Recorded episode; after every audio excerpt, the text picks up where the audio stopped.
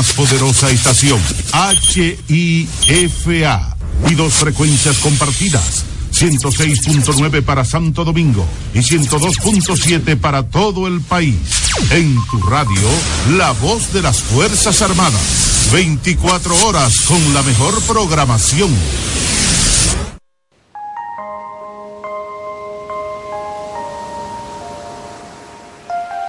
Lluvia de Chichiguas presenta la palabra diaria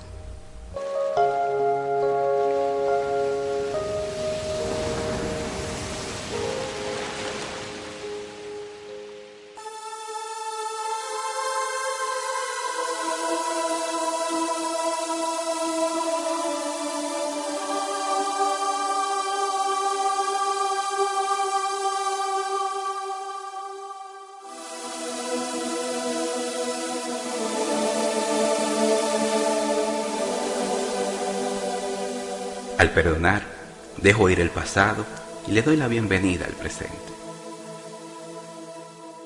Un corazón que permanece cerrado no puede recibir amor ni gozo. Una mano empuñada no puede recibir a una mano abierta. Hoy decido darme el regalo del perdón, abriendo mi corazón y todo mi ser al amor. Puedo permanecer atado a experiencias dolorosas o dar paso a una vida mejor ahora. Al soltar el apego a un recuerdo hiriente, permito que el dolor sea reemplazado con paz y el pesar con gozo. Perdonar no significa que acepto acciones hirientes, más bien significa liberar el dolor y tomar el mando de mi vida. Cuando perdono, soy libre para reemplazar un pasado que no puedo cambiar por una experiencia de posibilidades ahora divina.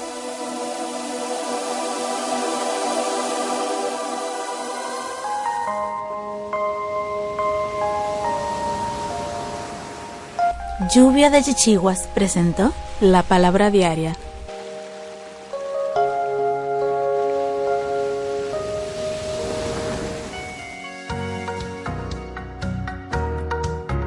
Si te han dicho que no, tienes la capacidad de soñar, de elevar alto y firme la chichigua de tu vida. Sintoniza Lluvia de Chichiguas, un espacio diseñado especialmente para conectar tus sueños con la realidad.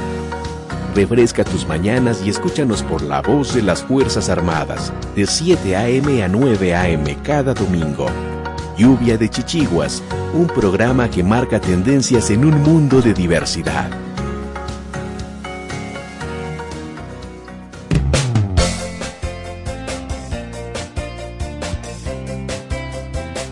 Aquí inicia Lluvia de Chichiguas. Elevan sus chichiguas. Sujei de Jesús. Sandro Suba. Catherine Pion. Francisco Cartagena. María Camilo. Y Manuel Cordero. Lluvia de chichiguas.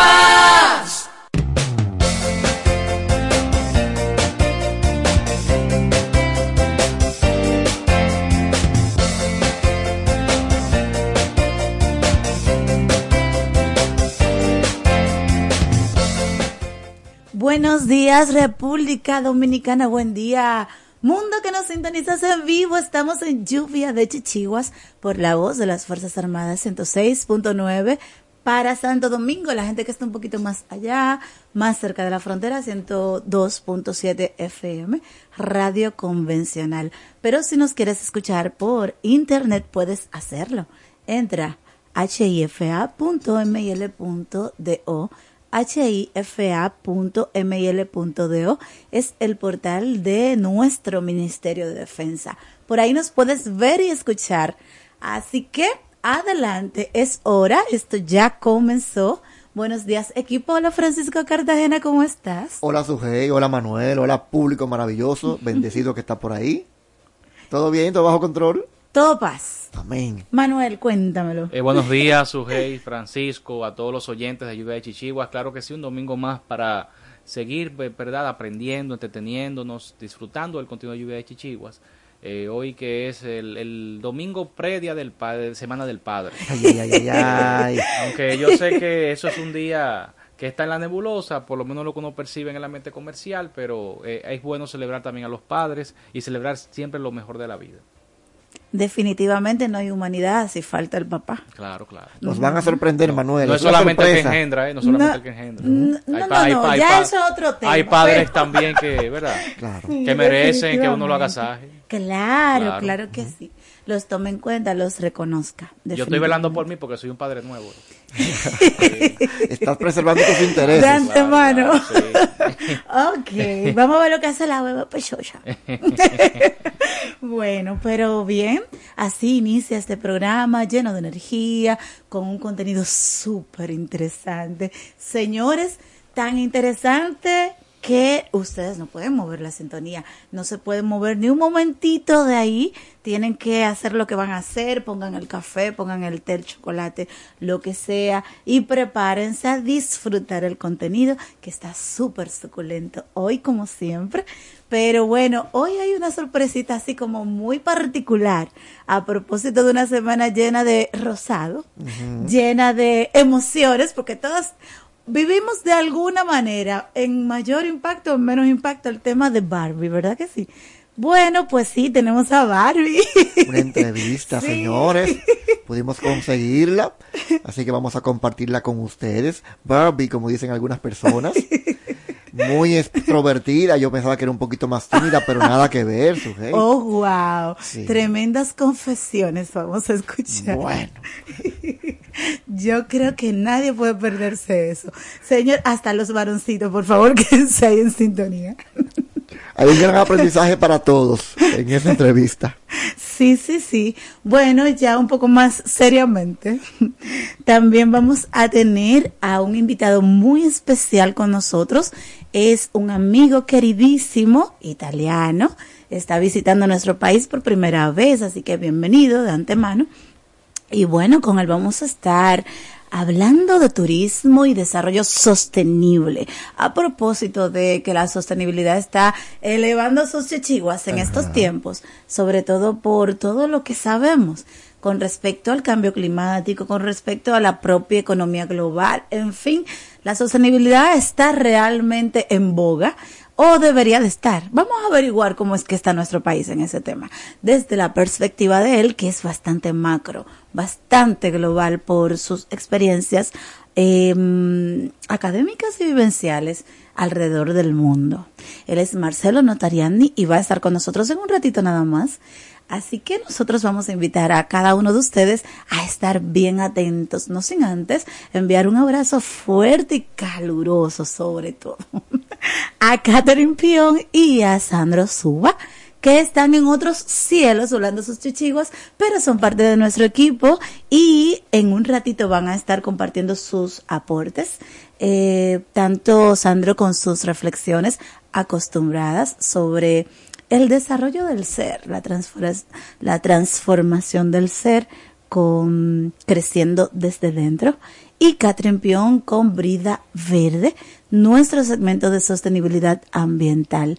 También enviamos un abrazote mucho más caluroso porque está aquí mismo, está cogiendo su fueguito también a María Cristina, está por Elías Piña en esos alrededores. Ok, turismo interno. Sí, exacto. Bueno, pues dicho esto, vamos arriba.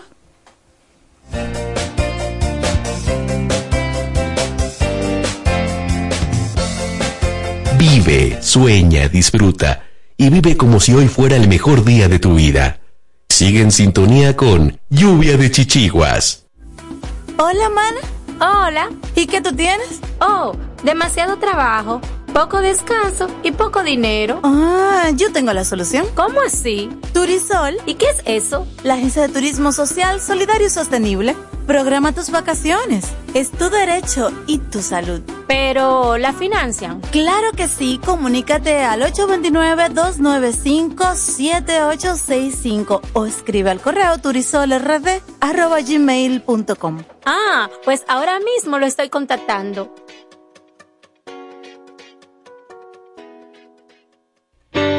Somos el Centro de Salud Bucal Doctora Zoila Fernández y recuerden que tenemos más de 25 años ayudando a las personas que se sienten insatisfechas con su salud bucal y con la apariencia de sus dientes en sentido general. Y la hemos ayudado a recuperar la sensación de bienestar y salud que todos nos merecemos. Tenemos todas las especialidades dentro de nuestro centro y estamos ubicados en la Avenida Independencia 457, Hotel Riazor, consultorio número 2, Odontolife, Santo Domingo, República Dominicana. Wellness es bienestar. Una empresa que promueve a otras empresas el equilibrio saludable entre la mente, el cuerpo y las emociones de las personas. Wellness es bienestar. Utiliza el masaje Shiatsu, asegurándoles un estado de felicidad y bienestar a las personas y mayor productividad a las empresas.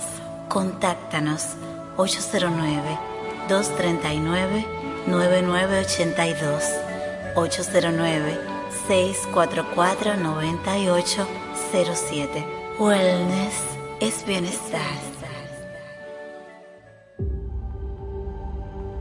Para prevenir el cólera, se recomienda lavarse las manos con agua y jabón después de ir al baño y antes de cada comida. Consumir alimentos bien cocidos y preparados con agua potable. En todos los casos, para mayor cuidado, hervir el agua antes de consumirla. Si tienes evacuaciones diarreicas acuosas varias veces al día, mantenerte bien hidratado y acudir inmediatamente al centro de salud más cercano. Protégete del cólera. Juntos contra el cólera. La prevención es un asunto de todos. Ministerio de Salud Pública. Nuestros servicios más cerca de ti. Anúnciate en Lluvia de Chichiguas. Si tienes un negocio, vendes un producto o servicio, tienes un emprendimiento, contáctanos 849-816-5508 WhatsApp, correo lluvia de chichiguas arroba gmail.com.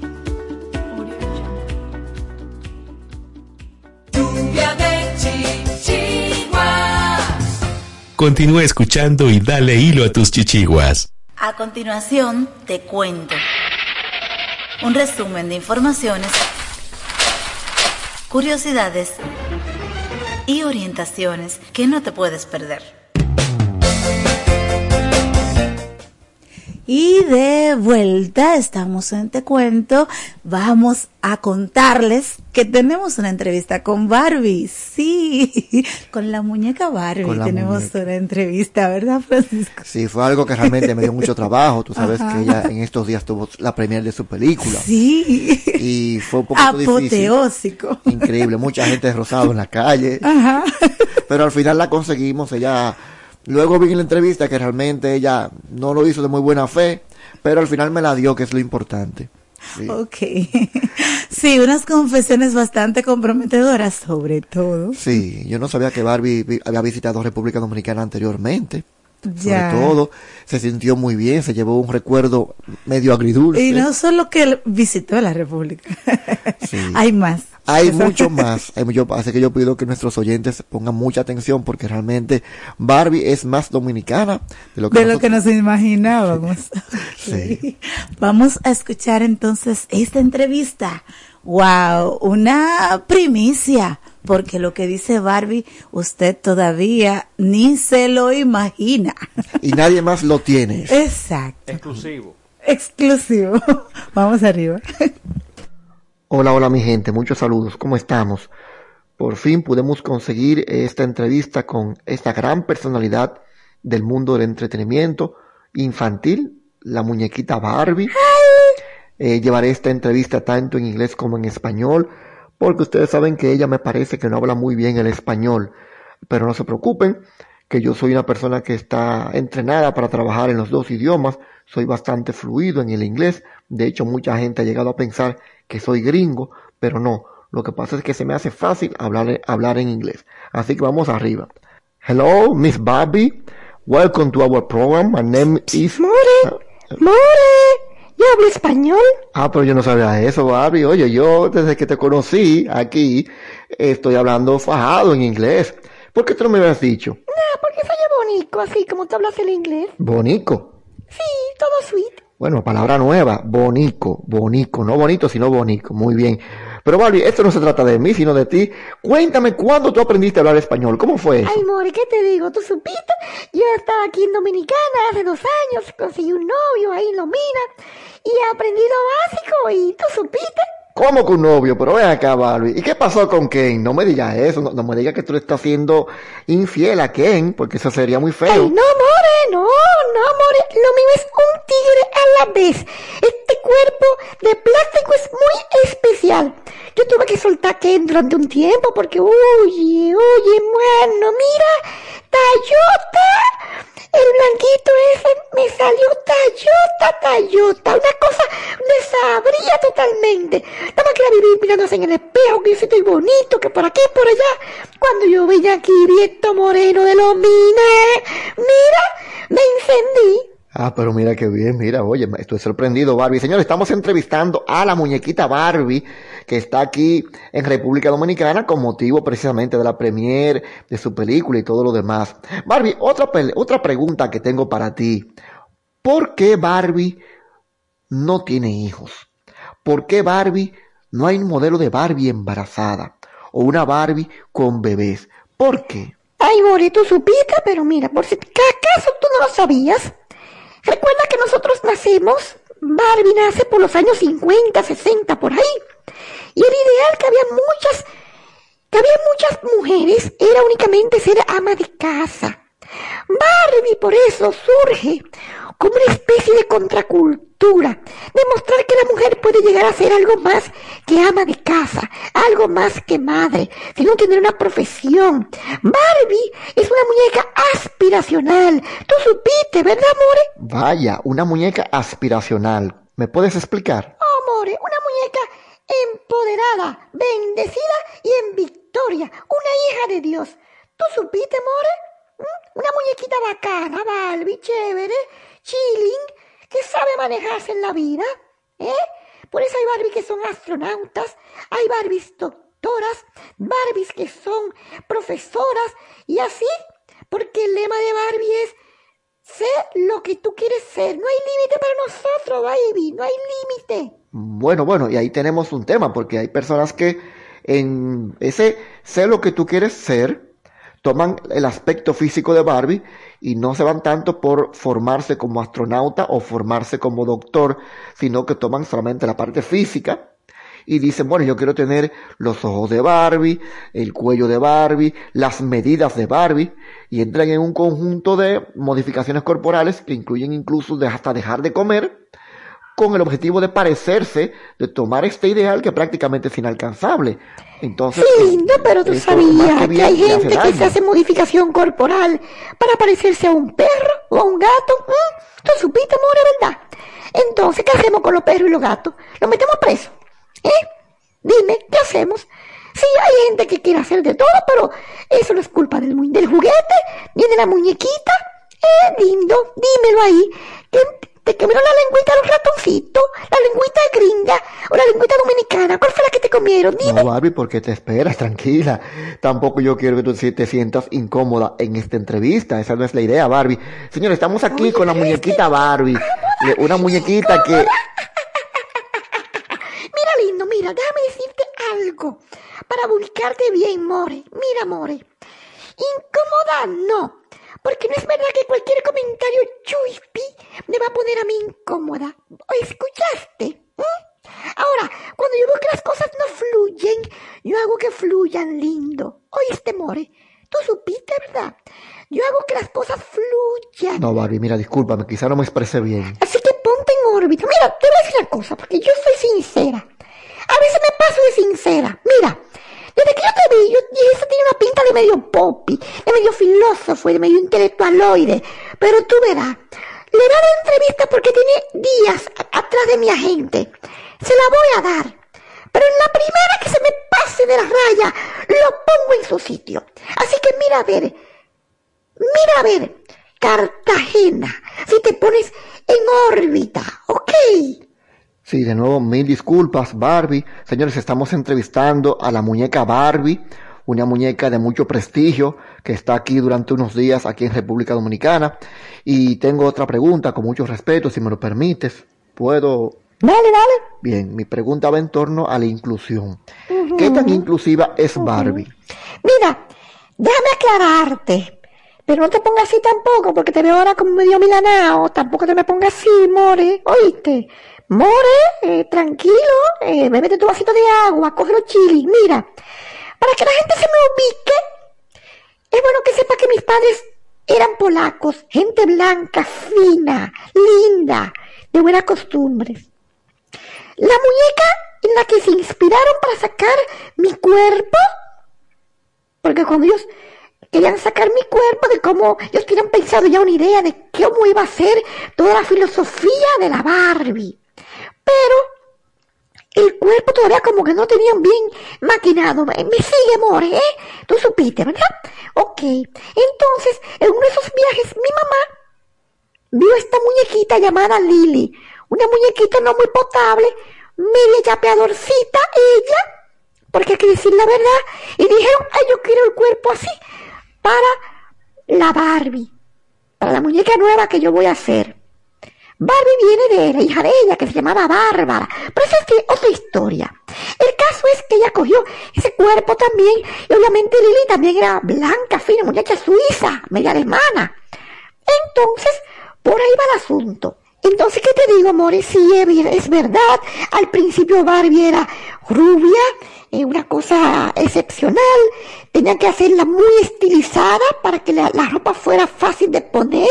Eso hay que tomarlo en cuenta. Eh, no es tanto porque se quiera sobre estilizar la persona, sino es un tema de practicidad para la ropa, amores. Tú supiste, ¿verdad? Entonces, ¿qué ocurre? Bueno, al principio la Barbie tiene una forma física determinada porque todo negocio comienza en pequeño y a medida que va expandiéndose en el mercado, pues va, incluyendo otros elementos. Así se incluye Barbie morena, Barbie más bajita, una ya en silla de ruedas, con discapacidad visual, con síndrome de Down, y seguiremos creciendo, More. Ah, pero mira qué bien. No, no, no, no, More, que tú no entendió todavía. No es que está bien, está excelente porque es Barbie. O sea... A lo que me refiero es que veo mucha... Dime ahora Tú, Cartagena, ¿qué tan inclusiva es Barbie según lo que yo te dije a ti? Bastante. No, dime tú ahora, dime. ¿Eh? Porque yo veo que hace tiempo, hace bastante tiempo en esta entrevista, que tú como que me estás tratando de meter al medio, ¿eh? Yo me hice los códigos de la calle, lindo. Los reales códigos de la calle.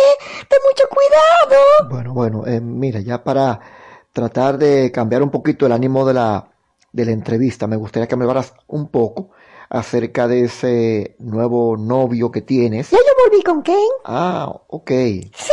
Ok. Porque eso fue algo temporal, realmente, ¿tú me entiendes? Yo discutí con Ken, vine aquí a Dominicana, encontré ese lominero que me puso la mente vuelta loca. Fue una cosa de, de temporal. Ya yo volví con Ken de nuevo porque yo me di cuenta que ese señor no me convenía para nada. Él lo que estaba conmigo era por conseguir sus papeles. Muy fuerte. Yo siempre veía que él vivía como con un misterio, hablando con Dios. Y una cosa me dijo a mí, hackear el celular. Y así mismo lo hice. Fui a la Duarte con París, donde un amiguito mío que tiene una tienda de celulares, se lo hackeé el celular y me di cuenta de que vivía chateando con muchísimas muchachitas. Y entonces me imagino que volviste con Ken y bueno, de nuevo están felices en su mansión como debe de ser. Una última pregunta, Barbie. Esta pregunta, ojo, no es mía, para que por favor no te pongas guapita conmigo, no es mía, es de mi amigo Sandro Suba, directamente de México, y él pregunta, Ahí viene tú con tu gancho. ¿cómo puede el concepto de Barbie, como un estereotipo femenino, sobrevivir en un mundo donde se están erradicando las identidades sexuales? Mira, mira, mira, mira. Yo veo que ese amiguito tuyo es de la misma escuelita tuya. Pero a mí, aunque sea de México, de donde sea, a mí nadie me engaña, ¿ok? Yo soy la Barbie. Y yo me sé los reales códigos de la calle, a mí nadie me mete al medio. ¿Ok? Pero les voy a explicar para que sepan cuál es la filosofía, porque Barbie no es una muñeca. Barbie es una experiencia. Lo que brindamos a las niñas es la experiencia Barbie, una experiencia de crecimiento, de desarrollo, de ser lo que ellas quieran. Por eso Barbie se adapta al mercado de cada época. Uf, increíble. Esta muñequita que tú ves aquí ha tenido retos desde el principio, desde que surgió como ideas, y siempre los ha vencido y siempre vencerá. Amén. Y para finalizar, yo quiero que se lleven eso bien grabado en su mente, en su corazón. Barbie no es una muñeca, no es un muñeco, no es una mansión, no es un jet privado. Barbie es una experiencia. La experiencia de que cada ser humano puede lograr lo que se propone. Y por ejemplo, el dominicano es un ser humano que tiene un mestizaje hermoso y puede sacarle provecho a cada una de esas etnias que forman parte de su sangre. Puede expresar lo mejor o lo peor. En ese poco tiempo que yo he estado en contacto con ustedes, me he dado cuenta que ustedes son maravillosos los dominicanos. Expresen lo mejor de su mestizaje. ¡Wow! Qué palabras tan radiantes, Barbie. Realmente me encantaron.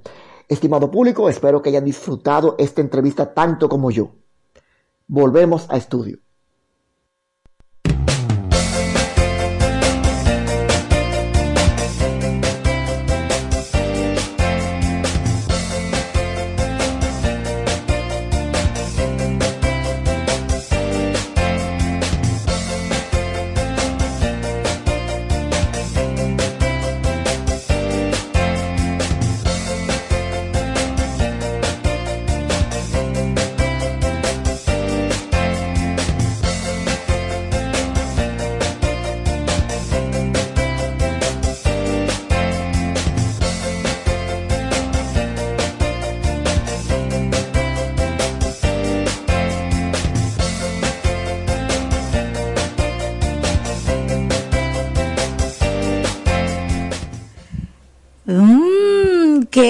Interesante entrevista. Sorprendidos, ¿verdad? Una entrevista exclusiva con la muñeca Barbie. Dime, Francisco, ¿y eso cómo lo conseguiste? Eso fue todo un proceso, pero al final lo pude conseguir. Muy agradable ella, según viste. Y el mensaje final también yo creo que nos pone a reflexionar, sacar lo mejor de nosotros como dominicanos, porque al fin y al cabo, el mensaje de Barbie aunque al principio para mí era confuso, ya luego de esta investigación me queda un poquito más claro. Sí, ¿no? y, y, sé lo que tú quieras claro, ser. Y algo interesante de la Barbie es que por lo menos yo pensaba que ella era muy fresa. Sin embargo me di cuenta que tiene su venita guaguaguay. Que ella media guaguaguá. ok. Media guaguaguá. Bueno, y yo creo que me quedo con no solo ser un ser en desarrollo, sino también sostenible. Vamos arriba y venimos con el derecho de ser persona y nuestro invitado. Vive, sueña, disfruta y vive como si hoy fuera el mejor día de tu vida. Sigue en sintonía con Lluvia de Chichiguas. Hola, mana. Hola. ¿Y qué tú tienes? Oh, demasiado trabajo, poco descanso y poco dinero. Ah, yo tengo la solución. ¿Cómo así? Turisol. ¿Y qué es eso? La agencia de turismo social, solidario y sostenible. Programa tus vacaciones. Es tu derecho y tu salud. Pero, ¿la financian? Claro que sí. Comunícate al 829-295-7865 o escribe al correo turisolrd.gmail.com. Ah, pues ahora mismo lo estoy contactando.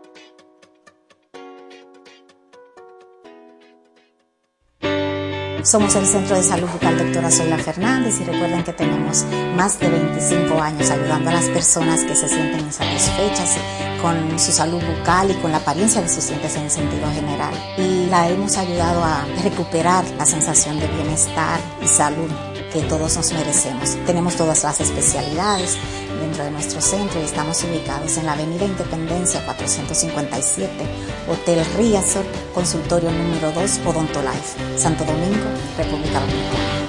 Wellness es bienestar. Una empresa que promueve a otras empresas el equilibrio saludable entre la mente, el cuerpo y las emociones de las personas. Wellness es bienestar.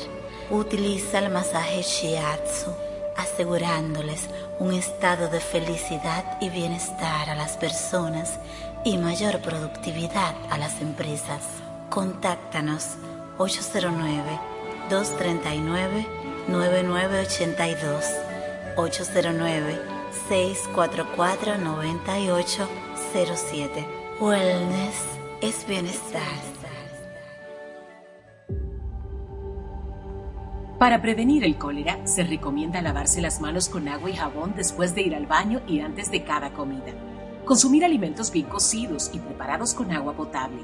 En todos los casos, para mayor cuidado, hervir el agua antes de consumirla. Si tienes evacuaciones diarreicas acuosas varias veces al día, mantenerte bien hidratado y acudir inmediatamente al centro de salud más cercano. Protégete del cólera. Juntos contra el cólera. La prevención es un asunto de todos. Ministerio de Salud Pública. Nuestros servicios más cerca de ti. Anúnciate en Lluvia de Chichiguas. Si tienes un negocio, vendes un producto o servicio, tienes un emprendimiento, contáctanos 849-816-5508 WhatsApp, correo lluvia de chichiguas arroba gmail.com. Lluvia de chichiguas. Reflexiones para transformar el ser, creciendo desde dentro, en voz de Sandro Suba. Sé fuerte. No importa por lo que estés atravesando. Sé fuerte. Nada es permanente. Todo es temporal. Cada cosa pasará y en algún momento de tu vida mejorará. No te deprimas, pues tú haces de tus días lo que tú quieres que sean. Aprovechalos, vívelos, sonríe y vence tus temores. Llora si tienes que hacerlo. Saca lo que llevas dentro, pero jamás decaigas. Y sobre todo, recuerda que en esta vida no tendrás carga tan grande que no puedas soportar. Todo tiene solución, menos la muerte. Creciendo desde dentro, en voz de Sandro Suba. Lluvia de chichiguas. Lluvia de chichiguas. Continúa escuchando y dale hilo a tus chichiguas.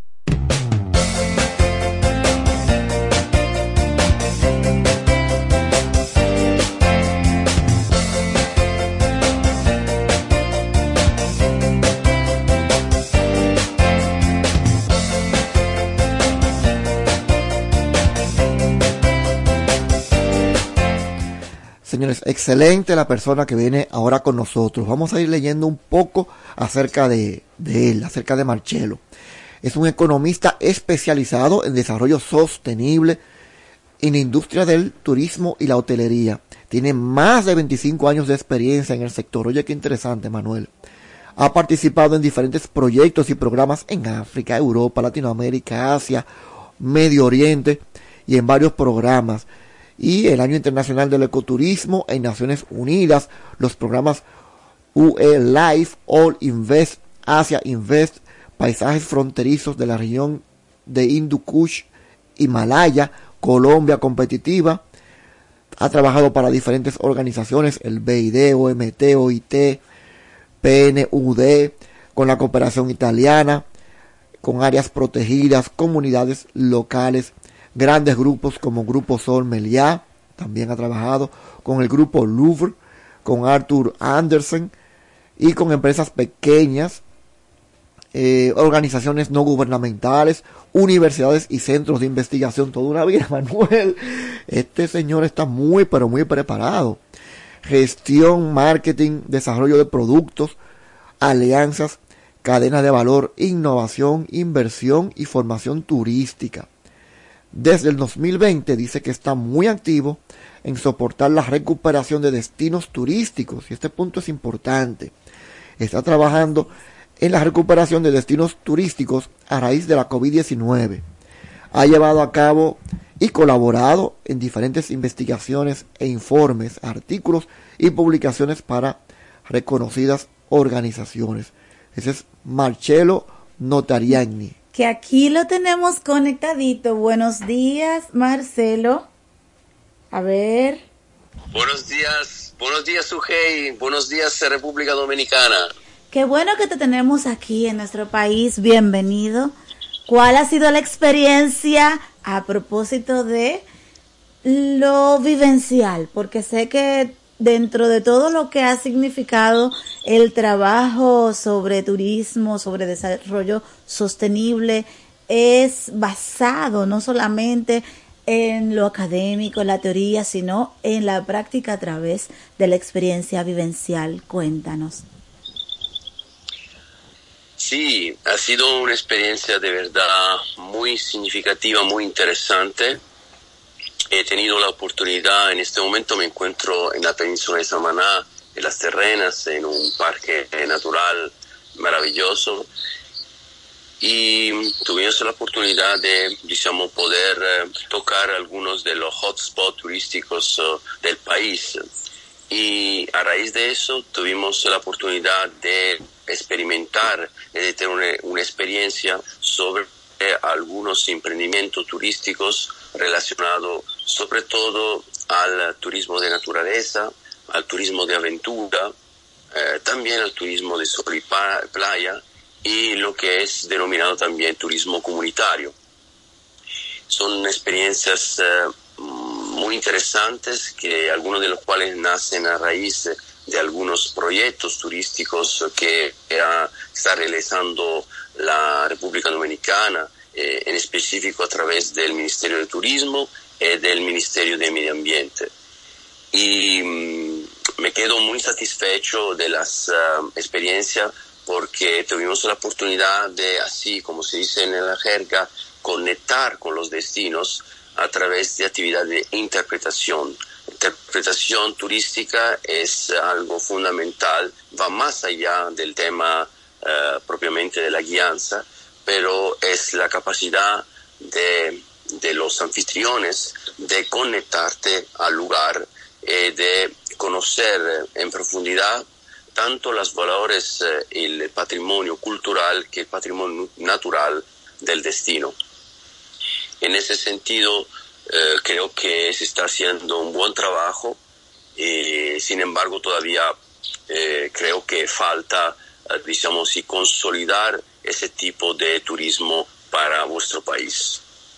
Mm, sobre todo por el hecho de que mayormente se vende, se comercializa el asunto del todo incluido. ¿Qué significa tú venir y estar en un lugar súper lindo y cómodo y con todo fácil a la mano o incluido, pero no sales a conocer a la gente y los lugares que van más allá de las paredes de los hoteles, ¿verdad? Sí, es eh, una tipología de turismo eh, que eh, yo diría que ya no es algo que el turista busca. Sobre todo a raíz de la COVID-19 eh, ha cambiado mucho la demanda turística, tanto la nacional cuanto la internacional. No soy un experto de turismo nacional dominicano, sin embargo le puedo decir que a nivel de- la demanda ha cambiado mucho y el tema de la sostenibilidad, de la inclusión social, eh, económica de las comunidades y también el impacto, digamos, del turismo en la comunidad es un tema ahora mismo muy importante.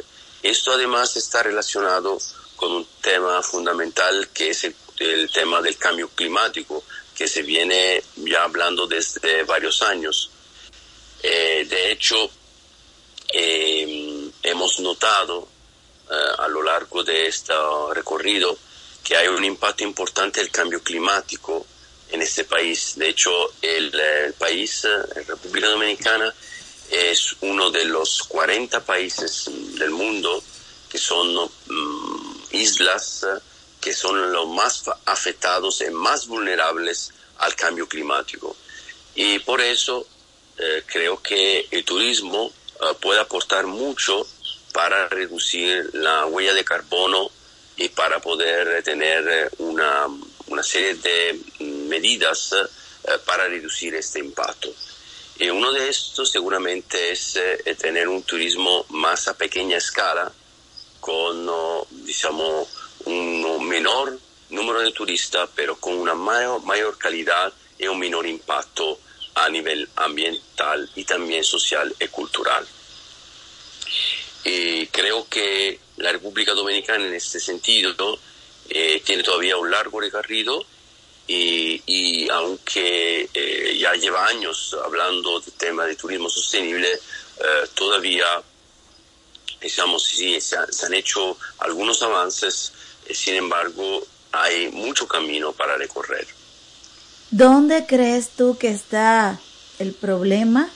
El cuello de botella, si me entiendes el concepto, el tapón o, o el inconveniente para que el concepto de sostenibilidad, de hecho, el concepto de defensa de, vamos a decir, del planeta, porque por causa de no cuidar el planeta es que tenemos la problemática del cambio climático a nivel global. ¿Qué, ¿Cuál es el punto por el cual no acabamos como de arrancar a cuidar el planeta? Ya no podemos remediarlo, tenemos que mitigarlo porque ya está avanzado el daño, ¿verdad? Es correcto, el daño está avanzado. De hecho, estamos pasando, ese- en este momento en Europa, en el hemisferio norte, eh, hay prácticamente eh, los días más calurosos de todos los últimos años. O sea que el cambio climático es una evidencia no solamente científica, pero una evidencia para los campesinos que trabajan la tierra, una evidencia también para todos los oh, las personas que tienen eh, una ah, diciamo sì, una, un utilizzo diretto del medio ambiente para su trabajo, Ah, tanto puede ser tanto en la pesca o en la agricultura, en la ganadería, en todas nuestras actividades.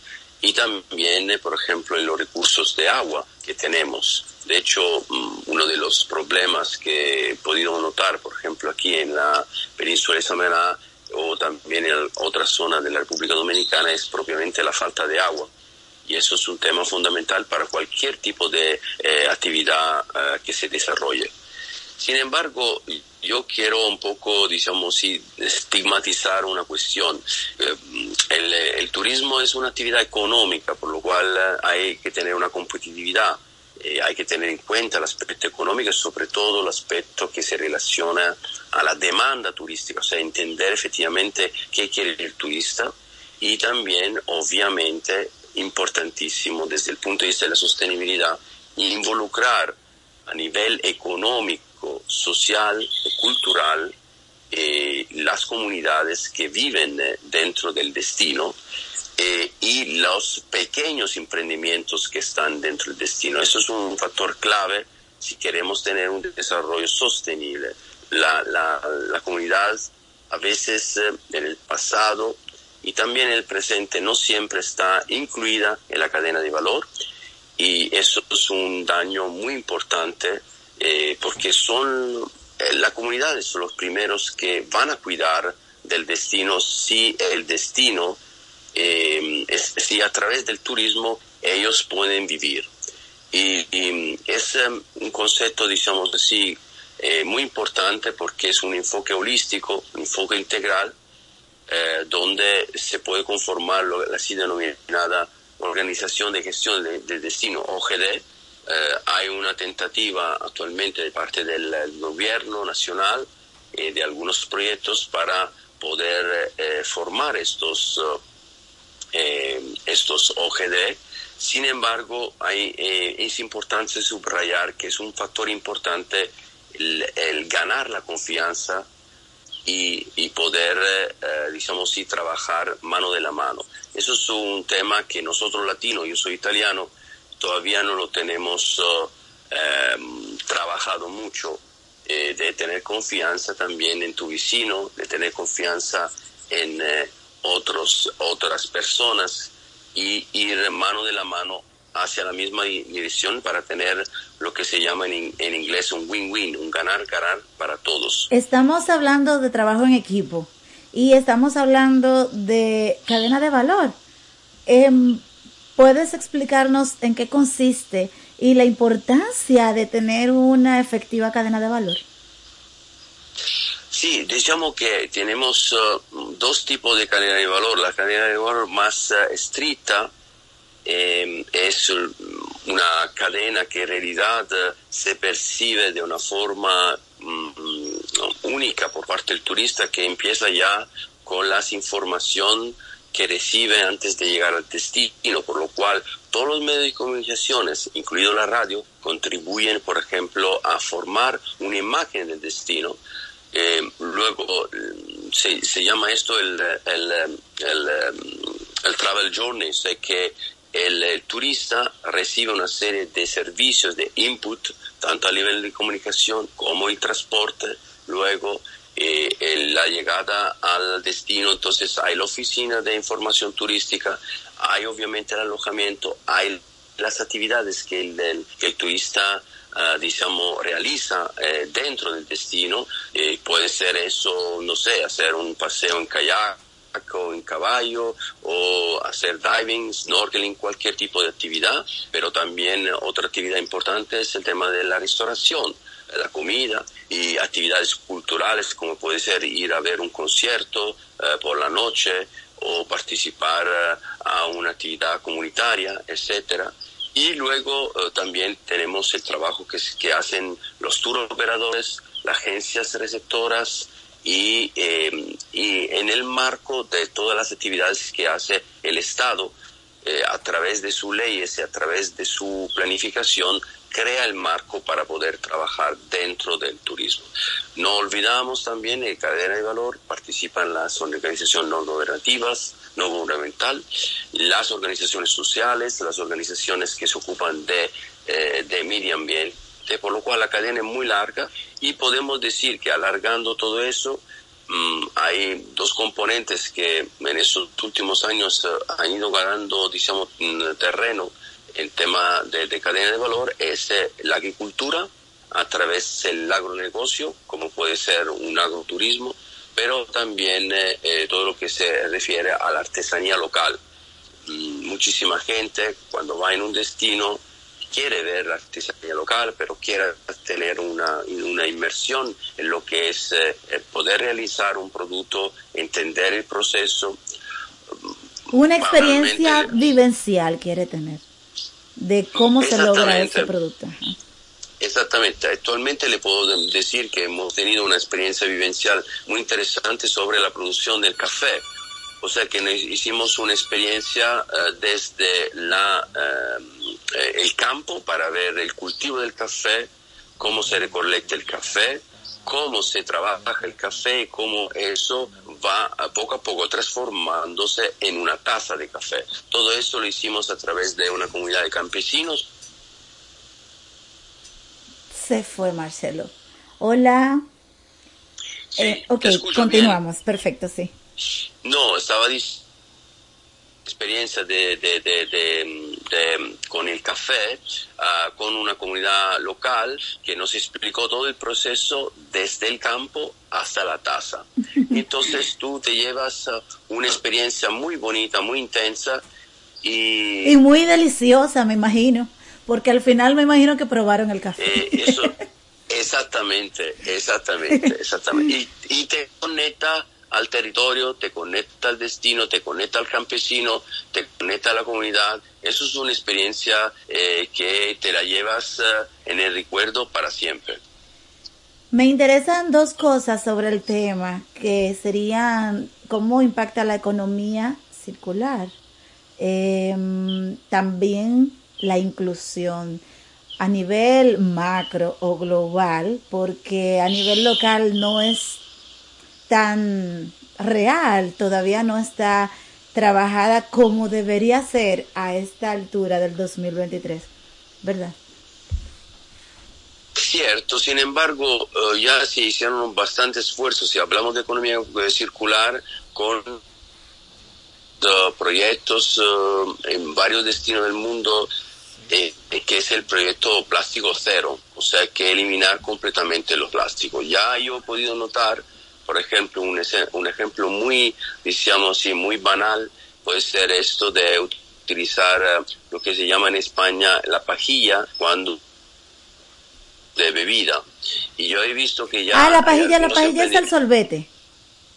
Exactamente, exactamente. Y yo he podido ver que algunos establecimientos eh, dominicanos ya no están utilizando eh, un sorbete eso eh, de plástico, pero lo tienen ya, um, digamos, de reciclable. ¿okay? Eso es ya un avance para eliminar. mm, Tú imagínate que mm, anualmente hay millones, millones de pajillas que se, se utilizan para un único uso y luego se tiran. Sí, hay millones de sorbetes que se tiran luego de su uso porque es de un solo uso precisamente. de un solo uso. Hay turistas que ya, por ejemplo, en muchos casos ya rechazan de tener eso. Entonces, entonces, cuando la persona lo va a llevar, dice, yo no quiero la pajilla. Eso ya elimina eh, tanto el utilizo del plástico, pero también un costo para el empresario. Eso es importante subrayarlo. Se trata de Eh, millones, millones de pajillas. Sí. Eso impacta también en su economía. Esto a nivel del empresario, pero a nivel del comunitario, ¿cómo va la parte de la economía circular? La economía circular no es algo que se refiere al turismo, es algo que se refiere a la vida diaria de las personas. Por lo cual, eh, y esto es un cambio radical en la manera que nosotros utilizamos eh, todos los productos que tenemos. Por lo cual, es un, enfoque que tiene que ir, que tiene, tiene que ser transversal y que va prácticamente Que va a impactar la vida de la el turismo. Mm, Exactamente. Y a influir en turismo, claro que sí. Y la parte Sí, de la sí. inclusión, La parte de la inclusión es un tema mm, a veces un poco delicado porque mm, hay algunos cuellos de mm, que todavía eh, hay una cuestión importante que es el tema de la educación y de la capacitación.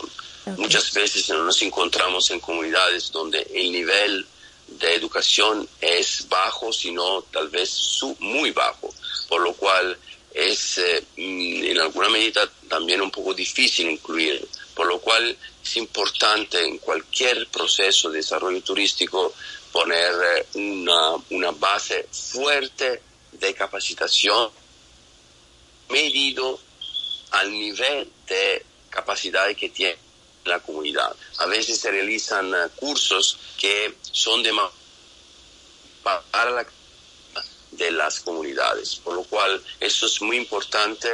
Eh, de sol- eh, sol- eh, normalmente se hace un análisis de la brecha de necesidades de, de formación antes de empezar cualquier tipo de curso para cualquier comunidad. Eso es un- una etapa estamos hablando de que, digamos, no solamente es formar en este ámbito del turismo, que es lo que nos ocupa, hablar del turismo y del desarrollo sostenible, es como saber eh, cuáles son las debilidades para eh, un- un poco suplirlas, ir como poniendo a la par, más o menos, eh, a los a los comunitarios, a la comunidad, para poder avanzar. No necesariamente capacitar por capacitar, porque entonces no va a haber el resultado, ¿verdad? No, sí, es correcto. Eh, hay que hacer eh, un- una estrategia que tiene en consideración, ante todo, cuáles son de verdad las necesidades de las comunidades.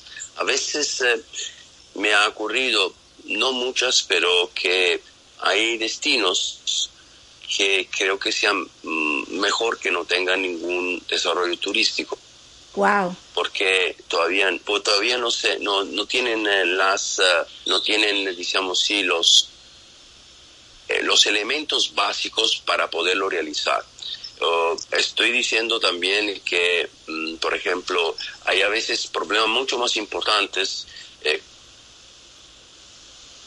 Mm, saneamiento, Ok. problema relacionado eh, al, acces- al acceso a la energía eh, o, o problemas eh, de salud muy importantes. Por lo cual, primero hay que considerar esos aspectos que son aspectos fundamentales. El otro día me ha hablado una persona diciéndome, si yo todavía no tengo hay problemas con la la señal. comida diario, diario, ¿cómo puedo pensar un desarrollo turístico si yo todavía no tengo cubierto las necesidades básicas de mi vida. Esos son ¿no? algunos temas. Pero eh, quiero decir también que los cuellos de botella fundamentales, aparte de la formación, educación, es el, el tema de vincular eh, todos los emprendimientos eh, em, con los emprendimientos locales. O sea, empoderar, por ejemplo, a comunidades, em, eh, poderle ayudar para que ellos puedan crear su propio emprendimiento, ¿ok? Y vincularlo también a la cadena de valor del turismo. Eh, Otra vez tenemos situaciones con la señal. ya es- Estamos Sí. hablando con Marcelo desde las terrenas. Él está aquí en las terrenas. Y te tenemos de nuevo. A ver. sí, Ok. ¿me escucha? Sí. Sí, le puedo dar algunos ejemplos de comunidades que han trabajado de la mano con operadores turísticos nacionales e internacionales para recibir turistas y ha sido un éxito, sobre todo en Perú, últimamente he visto en, eh, en Costa Rica, en Colombia, y por lo cual se puede trabajar eh, mano en la mano haciendo alianzas con eh, otros emprendimientos, eh, tanto nacionales que internacionales, sobre todo para el acceso al mercado. ¿Conoces alguna experiencia local aquí de Dominicana?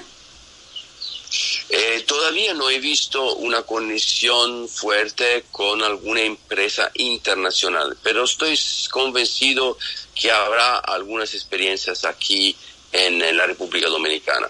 Eh, llevo poco tiempo, tuve la oportunidad de viajar, pero todavía eh, el país eh, eh, es bastante grande y muy diverso. Y muy Y- hermoso. Ajá. sobre todo hermoso. El, el, eh, yo creo que el asset, o sea, el activo más importante de, esa, de ese país no es solamente la hermosura de la, la belleza eh, natural, pero son sus habitantes. Han sido siempre yo Estoy de acuerdo. un- una, una gran acogida, gente siempre con la sonrisa, gente, gente tranquila y, y gente muy, como se dice en inglés, muy easy, Mm, no problem, digamos así. Me encanta, Marcelo.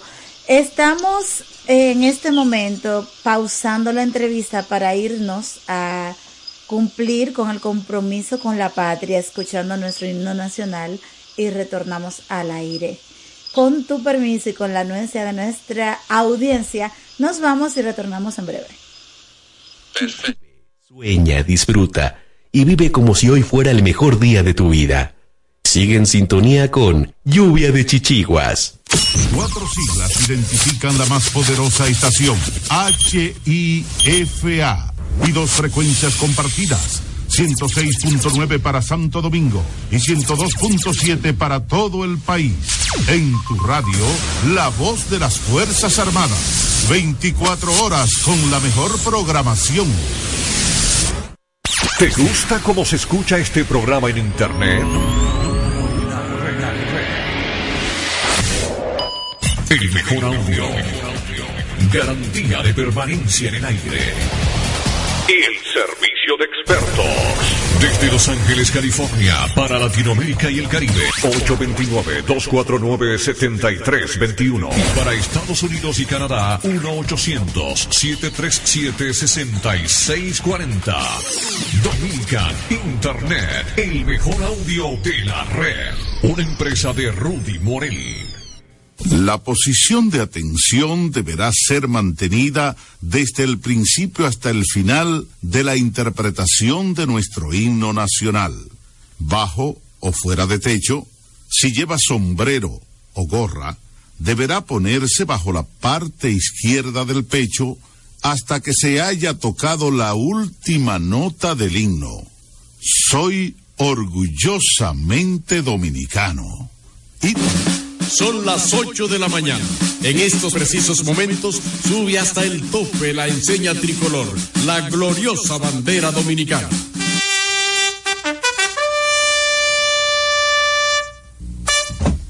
Presente. Arma.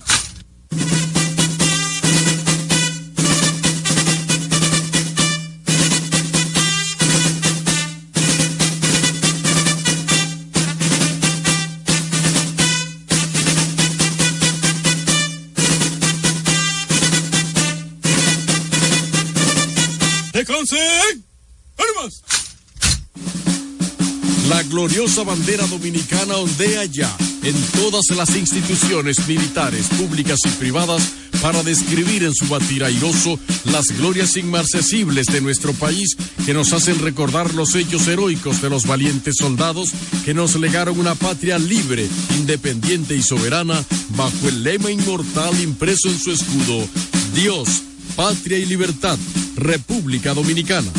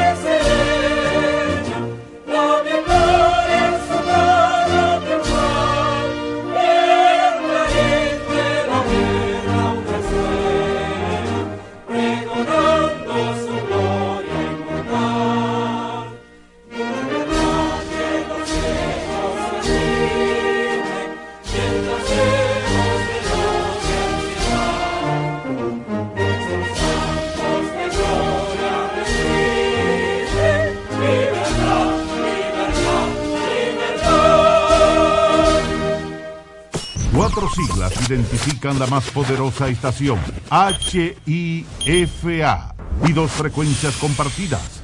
106.9 para Santo Domingo y 102.7 para todo el país. En tu radio, la voz de las Fuerzas Armadas. 24 horas con la mejor programación.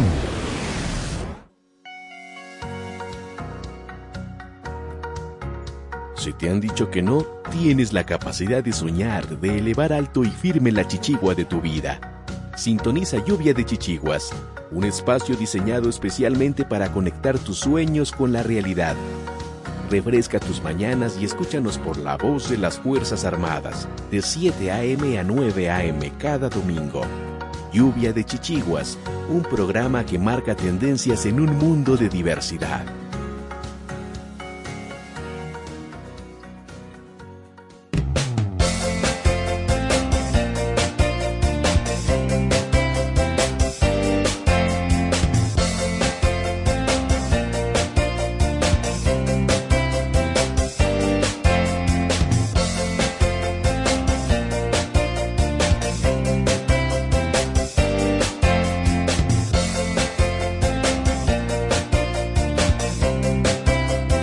Negación a la posibilidad de soñar es perjudicial para la salud. Lluvia, lluvia, lluvia, lluvia, lluvia de chichiguas.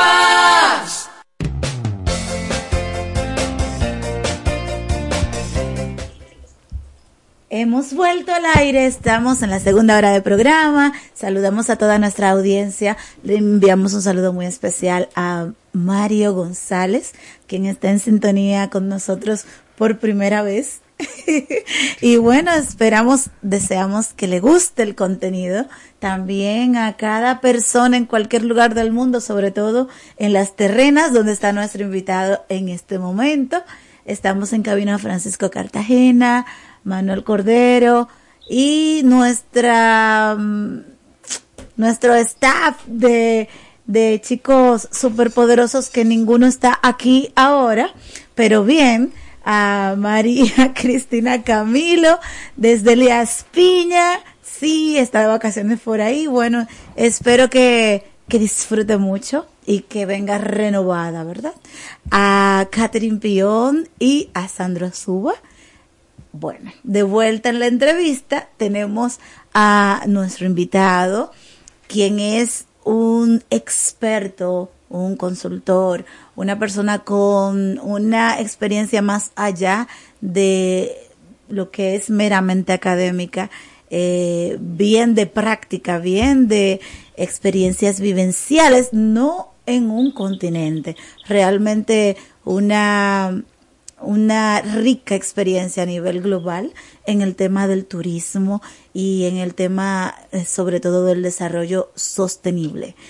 Hola de nuevo y continuamos entonces con esta entrevista que me parece sumamente interesante y sumamente eh, rica porque de esto podemos nosotros aprender mucho.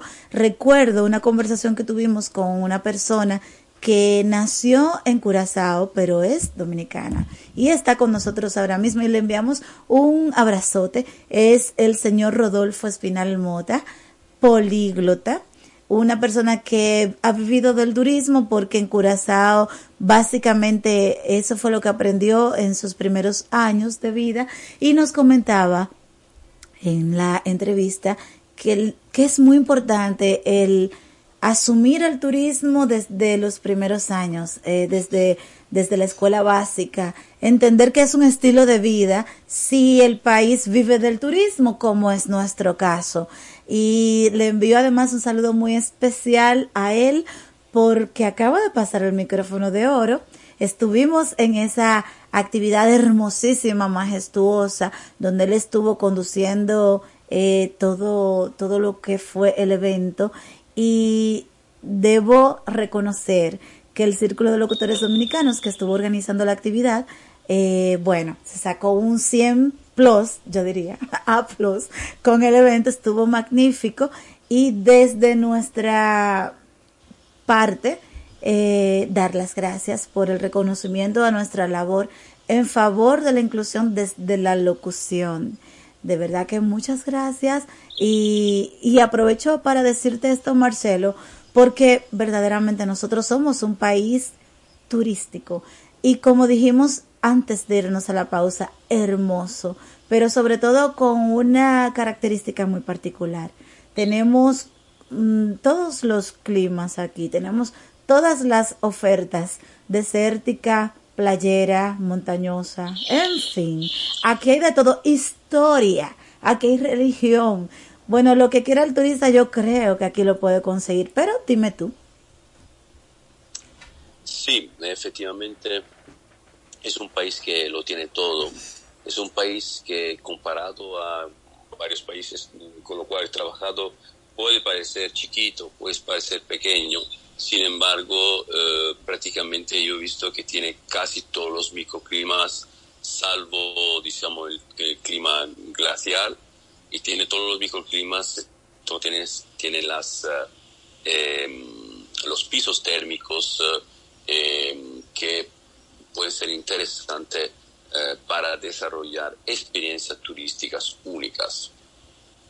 Eh, personalmente he podido eh, disfrutar más de experiencias en la, en, la, costa, hemos ido también el interior, todavía nos falta la parte de la alta montaña, donde me han hablado muy bien de algunas experiencias de mm, trekking, de montañismo, y experiencias vivenciales en zona también desérticas.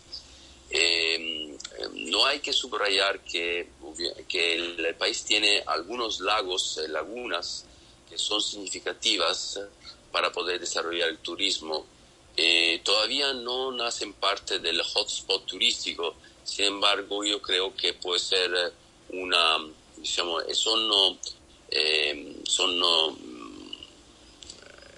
áreas eh, que tienen un clima especial, eh, eh, sobre todo para las actividades de birdwatching, de observación de aves y sobre todo actividades, digamos, acuáticas que no son relacionadas solo al turismo de sol y playa. entonces es muy importante actualmente diversificar el producto turístico y entonces el, el país lo tiene todo para poder diversificar y para no considerarse solo un destino de turismo de sol y playa. Obviamente hay que, ser muy sincero que las personas, eh, la imagen de la, de la, República Dominicana fuera del país eh, es una imagen de destino de sol y playa. Eh, sin embargo, mucha gente ya no ve solamente el turismo del área de costa como una diciamo, una posibilidad de hacer turismo, eh, pero quiere conocer más también el interior, quiere diversificar, a lo mejor no quiere pasar todos los días eh, en, el, en, eh, en, la playa, pero también quiere conocer cuevas, quiere, quiere hacer actividades como ayer hicimos en las galeras, teniendo uno, una comida criolla comunitaria en una loma cerca de la playa o hacer un recorrido interpretativo a través de, eh, campos, eh, través de campos de, con productos eh, que vosotros conocéis muy bien, como el mango, la piña, papaya, etcétera, que para un extranjero es algo muy exótico y puede ser un elemento importante de atracción. Lo que a veces he notado que lo que a nosotros, digamos así, como como extranjero nos parece algo exótico, a vosotros parece algo normal, natural, pero es lo normal vuestro que, atrae eh, el turista internacional. Entonces esto es un elemento eh, muy importante a, subrayar y mm, no tenéis que pensar solamente en los recursos naturales como atractivo turístico. Yo, como le he dicho, existen también muchas leyendas en muchos cuentos e historias eh, relacionados, por ejemplo, a los taínos, era relacionado a un pasado, eh, digamos, recién del, país. Y esto todavía siento que se tiene que rescatar como experiencia turística. Fantástico, estoy totalmente de acuerdo. Algo que nos tiene con mucho interés de saber es la parte del turismo accesible. Es un turismo donde el turista con algún tipo de discapacidad es recibido, es tratado, es trabajado, es captado, como sea que se quiera decir, como cliente. Y bueno, hay que destacar la cantidad de personas con discapacidad que hacen turismo a nivel internacional, que es un número que pudiera ser de alto impacto para cualquier país, pero que no siempre se gestiona o se enfoca de la debida manera. Háblanos de tu conocimiento respecto a RD en ese tema. Me parece una observación muy importante lo del turismo accesible eh, yo le puedo decir que no solamente a raíz del Año Internacional de Turismo Accesible que se realizó, si no recuerdo mal, eh, a pocos años atrás, y muchas eh, organizaciones internacionales, pero también a nivel nacional, han empezado a fomentar, digamos así, este tipo de turismo que tiene una doble faceta. Para mí, ante todo, la accesibilidad es algo que tiene que ser para dar, eh, va más allá de la cuestión turística. todo el mundo tenemos derecho a poder disfrutar, sea, sea cuales sea tu, digamos, tus capacidades, por lo cual creo que es muy importante desarrollar uh, de parte del país todas las herramientas posibles para que todas las, personas puedan disfrutar, sea cual sea su discapacidad. Yo voy más allá, eh, digo también una persona que es anciana, que es una persona, digamos así, que va un poco más allá con los años, eh, casi siempre tiene algún problema, y tiene cual, alguna debilidad, por lo cual también esa persona tiene que ser considerada una persona con una discapacidad que puede ser tal vez momentánea, puede ser tal vez, digamos sí, solamente por una temporada de su vida, pero también eso personas tienen derecho a poder acceder a todos los recursos turísticos de la zona. Lo que yo he notado, siento decirlo, pero todavía creo que, eh, que, le falta muchísimo a este país para desarrollar el turismo accesible. Eh, digamos, todos los eh, establecimientos que he visitado no tienen ninguno, ningún elemento para que faciliten el turismo accesible. Eh, tal, tal, vez he visitado solamente pocos emprendimientos, pero me siento de, decir que todavía este, mm, este segmento hay que trabajarlo mucho porque es un segmento donde personalmente he visto en los Alpes italianos, en los Alpes austríacos, en Australia, donde he trabajado hace, hace poco tiempo, eh, son eh, segmentos importantes. Además, en los últimos años, la OMT está empujando mucho a través de su departamento de ética para desarrollar el turismo accesible. Y hay todas las directrices internacionales y nacionales para que eso se pueda cumplir. Yo le voy a dar solamente un pequeño consejo. Eh, he visto que eh, uno de los elementos importantes del turismo aquí en la República Dominicana es el turismo de eh, cruceros. Entonces, en los cruceros están muchísimas personas, sobre todo personas senior, personas que tienen ya una cierta edad y algunas personas con discapacidades que podrían tener una excelente experiencia, aunque fuera solamente de pocas horas, en la República Dominicana si solo se tuviera la oportunidad, eh, digamos, las herramientas y las eh, eh, instalaciones adecuadas y el, personal adecuado para que eso se pueda cumplir. Ya con eso le digo que podría ser una muy buena posibilidad para que los, los establecimientos se puedan acondicionar adecuadamente pero también que haya personal formado para poder acompañar una persona que tiene cualquier tipo de discapacidad. Podríamos decir que estamos rescatando el tema o la importancia de la cadena de valor en este tema particular. Absolutamente, absolutamente porque eh, eso se, ha ido también un poco em, viendo más cuando estamos hablando de turismo de COVID. El turismo de COVID por primera vez, o tal vez una de las pocas veces, donde el Ministerio de Salud ha trabajado mano en la mano con el Ministerio del Turismo y con otros ministerios. Y ha sido un caso muy exitoso aquí en, eh, en eh, la República Dominicana cómo se ha trabajado para la recuperación de la COVID. En la, en la misma manera yo diría que como eh, el tema de la accesibilidad en alguna manera, en alguna forma está relacionado también con el tema de la salud de la persona, yo creo que se podrían hacer algún programa dedicado a personas que tienen algún, algún problema, eh, mano en la mano junto con el Ministerio de Salud y con el Ministerio de Turismo.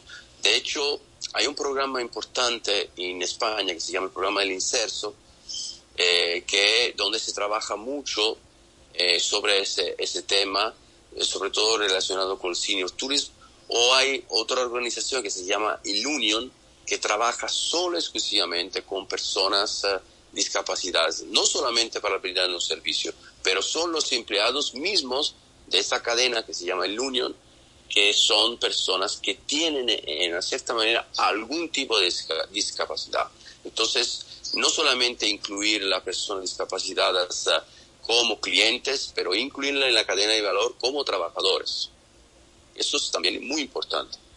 Excelente para que no se, yo creo que mm, eh, a veces no se tiene la percepción que una persona discapacidad es una persona, una persona eh, que no hay que discriminarla, es una persona como otros que pero tienes unas necesidades especiales, puntos. Así es. Eso. Excelente. Bueno, en general yo creo que ha sido una conversación una conversación sumamente interesante, Marcelo. Em, yo sé que vas a volver a República Dominicana porque estás en este momento en un proyecto nuevo. No podemos hablar de él ahora, lo sé también, pero eh, ya te vas el próximo fin de semana, eh, ya pronto. Sí. Correcto, correcto, sí. Sí, sí. Me iré el próximo fin de semana con mucha tristeza. en este caso, ¿cuándo te volvemos a tener por aquí? Eh, ¿En este mismo año podría ser o ya para el año que viene? Eh, eso no depende de mí, pero eh, yo haré todo lo posible para volver aquí antes del final del año. Mm, fantástico. Ok, entonces a, a nivel ya de mm, recomendación general, y aprovechando tus fortalezas en el tema, tu capacidad, tu experiencia y conocimiento. Eh, y nosotros, bueno, como país turístico y como medio de comunicación que apoyamos lo nuestro, ¿qué puedes decirle a los turistas que van a estar escuchando esta información, esta entrevista, que nos van a estar siguiendo em, a través del podcast o a través de las redes sociales para que tomen en cuenta como destino RD. Eh, la recomendación más importante yo creo que es, eh, es cuando llegan a la, a la, República Dominicana es entender el contexto de la, de la, República Dominicana. Tenemos que considerar que el contexto de este país eh, muchas veces puede ser muy, muy diferente del contexto de donde el turista sale. Eso es fundamental. Pero aparte del contexto, yo creo que es importante que la gente, los turistas asuman una cierta información sobre los emprendimientos de turismo sostenible, sobre los, uh, eh, las uh, experiencias de turismo responsable y sostenible que ya hay aquí en el país, asumir información, buscar información sobre todo a través de los uh, eh, guías turísticas, pero también a través de Internet, eh, porque ya existen. Y luego sumamente importante es respetar los, las costumbres locales, respetar, eh, digamos así, la, la, la, la creencia local, es respetar siempre el, el contexto, tanto, tanto social, cultural que, que ambiental. Es siempre importante, eh, lo digo varias veces, eh, la, la, cuestión del medio ambiente, eh, no botar basura, eh, intentar tener siempre una bolsita con el plástico para llevárselo, dejar solamente, digamos así, el, el la huella, la huella que uno puede dejar es solamente tirar una foto, hacer un vídeo, eh, compartir eh, una comida con un dominicano. Excelente. Gracias Marcelo por haber estado con nosotros en Lluvia de Chichiguas. Gracias por todo lo que significa tu presencia en nuestra tierra a propósito de este proyecto nuevo, pero en general eh, ya sabía que no va a ser la primera vez que vas a visitarnos. Y bueno, éxitos en este nuevo proyecto que estás emprendiendo. Muchísimas gracias, Sujei. Muchísimas gracias a, la radio, a los audio audientes de, vuestra radio. El, el, vuestra um, programación me gusta mucho y agradezco también la hospitalidad eh, de todos los dominicanos y el haber compartido también eh, eh, tanto información cuanto una experiencia muy linda. Gracias. Gracias, vamos arriba. Vive, sueña, disfruta y vive como si hoy fuera el mejor día de tu vida. Sigue en sintonía con Lluvia de Chichiguas. La negación a la posibilidad de soñar es perjudicial para la salud. Lluvia, lluvia, lluvia, lluvia, lluvia de Chichiguas. Hola, mana. Hola. ¿Y qué tú tienes? Oh, demasiado trabajo, poco descanso y poco dinero. Ah, yo tengo la solución. ¿Cómo así? Turisol. ¿Y qué es eso? La agencia de turismo social, solidario y sostenible. Programa tus vacaciones. Es tu derecho y tu salud. Pero, ¿la financian? Claro que sí. Comunícate al 829-295-7865 o escribe al correo turisolrd.gmail.com. Ah, pues ahora mismo lo estoy contactando.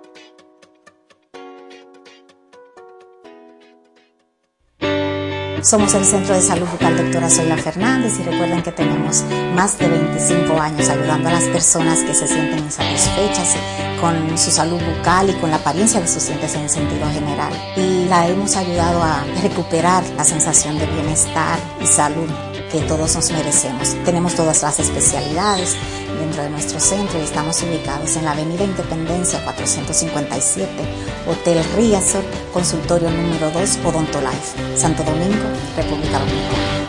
Wellness es bienestar, una empresa que promueve a otras empresas el equilibrio saludable entre la mente, el cuerpo y las emociones de las personas.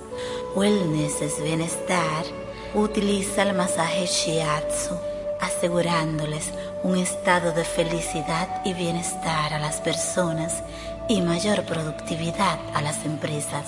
Contáctanos 809-239-9982, 809-644-9807. Wellness es bienestar. Para prevenir el cólera, se recomienda lavarse las manos con agua y jabón después de ir al baño y antes de cada comida. Consumir alimentos bien cocidos y preparados con agua potable.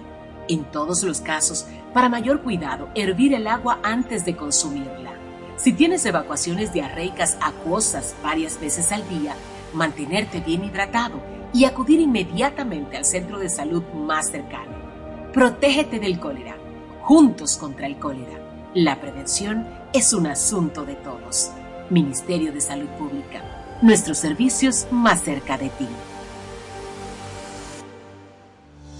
Anúnciate en Lluvia de Chichiguas. Si tienes un negocio, vendes un producto o servicio, tienes un emprendimiento, contáctanos. 849-816-5508 WhatsApp, correo lluvia de chichiguas arroba gmail.com. Lluvia de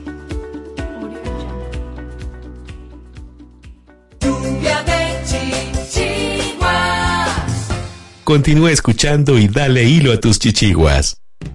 A continuación, brida verde. Recuerda, brida es la parte de la chichigua que la une con la línea de vuelo. Una brida mal diseñada o mal ajustada puede hacer que no vuele. Esta semana en Brida Verde vamos a hablar de mi experiencia el día de hoy, de hoy específicamente el día de hoy, con el tema de reciclaje. Pues saben que nosotros los seres humanos somos animales de hábito y más o menos hace un año pasé por esa experiencia. Yo no tengo vehículo, así que renté un vehículo y manejé cuatro horas hacia un centro de reciclaje avanzado. Salí tipo cuatro y media de la mañana de mi casa para poder llegar a una hora que no hiciera mucho calor. Estuve en el centro más o menos desde las nueve de la mañana hasta la una de la tarde. Y yo pensé que había llegado bien organizadita, mis plásticos organizados, plástico 1, plástico 2, plástico 3, 4, 5, 6, 7, papel, bueno, un montón de categorías ahí que definitivamente me ocuparon desde el baúl hasta los asientos traseros del vehículo. Todo iba lleno de basura. Nada, estuve en el centro bastante inmersa en el proceso, pero el proceso fue muy frustrante y muy ilustrador. Primero, pues esos plásticos que vienen con su letrerito, ¿verdad? Categorizados por tipo, es muy fácil llevarlo allí y de hecho, aún así uno encuentra los retos. De hecho, encontré que nada de lo que yo llevé de plástico categoría 7 podía ser reciclado y que en vez iba a ser tratado como basura que se iba a enviar hacia el medio ambiente en un vertedero. Y el reto mayor, el reto mayor es todo ese plástico que venía sin ningún tipo de denominación, no había ningún tipo de indicación de qué tipo de plástico era y todo eso yo lo fui acumulando en una bolsa separada de más o menos 10 galones de capacidad, bastante grande. Pues resulta que cuando llego allí hay esperanza y la esperanza era que todo aquello que era plástico, que tenía stretch, que podía extenderse, expandirse, pues podía ser reciclado y ellos lo iban a recibir y todo aquello que se había utilizado para eh, comida, vamos a decir una fundita con una ensalada o algo, algo que hubiera venido de comida preempacado, pues también ellos lo podían recibir. Aún así, esa funda, en vez de convertirse en 10 galones, se quedó siendo una funda de más o menos 6 galones de plástico que no iba a poder ser reciclado y que iba a ir también al medio ambiente. Terminé con dos fundas más o menos de esa dimensión y a pesar de que el vehículo pues al final estaba bastante vacío y no tenía eh, nada de lo que había llevado, un porcentaje grande había ido al destino que yo tanto había evitado o al menos intentado evitar. Pues mirando más o menos en este periodo de un año, de un año a otro, esa es la segunda vez que visito este centro de reciclaje avanzado, me di cuenta que yo no había mejorado mucho en materia de eliminar los hábitos que generan tanto desperdicio. Todas las semanas sacaba al zafacón, antes de que llegara el camión de la basura, una fundita, que ahí estaban los desechos que no podía reciclar, según yo. Y todo lo otro lo iba clasificando y acumulando hasta que pudiera llegar al centro de reciclaje avanzado pero me devolví con una gran cantidad y cuando uno piensa al final son 52 funditas, ¿verdad? 52 semanas del año, más esos galones de, desperdicio que estoy generando porque no puedo reciclarlo aún en un centro avanzado de reciclaje. Y ha sido muy frustrante definitivamente, me dio mucha pena la situación que me encontré allí teniendo tanta información sobre el tema y tanto compromiso con el medio ambiente, no había hecho el mejor trabajo y definitivamente pues entonces me da culpa rápido. ¿Qué voy a hacer para cambiar? Pronto tuve que ir al supermercado y cuando uno se encuentra en el supermercado pues evidentemente ahí se encuentra uno las opciones otra vez. Y lo que decidí en ese momento fue, bueno, tal vez no puedo evitar de todos los plásticos, pero puedo elegir algunas cosas y así que en vez solo de leer las etiquetas, los ingredientes, también me fijé si el empaque en el que venía lo que iba a comprar era reciclable, si tenía algún tipo de denominación. Donde yo vivo se recicla básicamente plástico de categoría 1 o categoría 2. Así que el compromiso que me hice es que si no era de una de esas dos categorías, pues no iba a llevar nada en esta ocasión y así lo hice. Y me dio tranquilidad saber que aunque traje plástico nuevamente en la casa, por lo menos es un plástico que sé que puedo reciclar desde aquí y desde cualquier centro de reciclaje. Nada, este es un poquito de reflexión para que vean ustedes que el compromiso con el medio ambiente es un compromiso que requiere de muchísimo esfuerzo, de muchísima dedicación, de muchos intentos, muchos fallos, muchos errores y muchas revisiones para uno continuar aportando su granito de arena y eventualmente convertirse en un agente real de cambio y que contribuya a la mejora de este planeta que ya está bien enfermito y que necesita de nuestra ayuda. Hasta aquí, Brida Verde, un gran abrazo.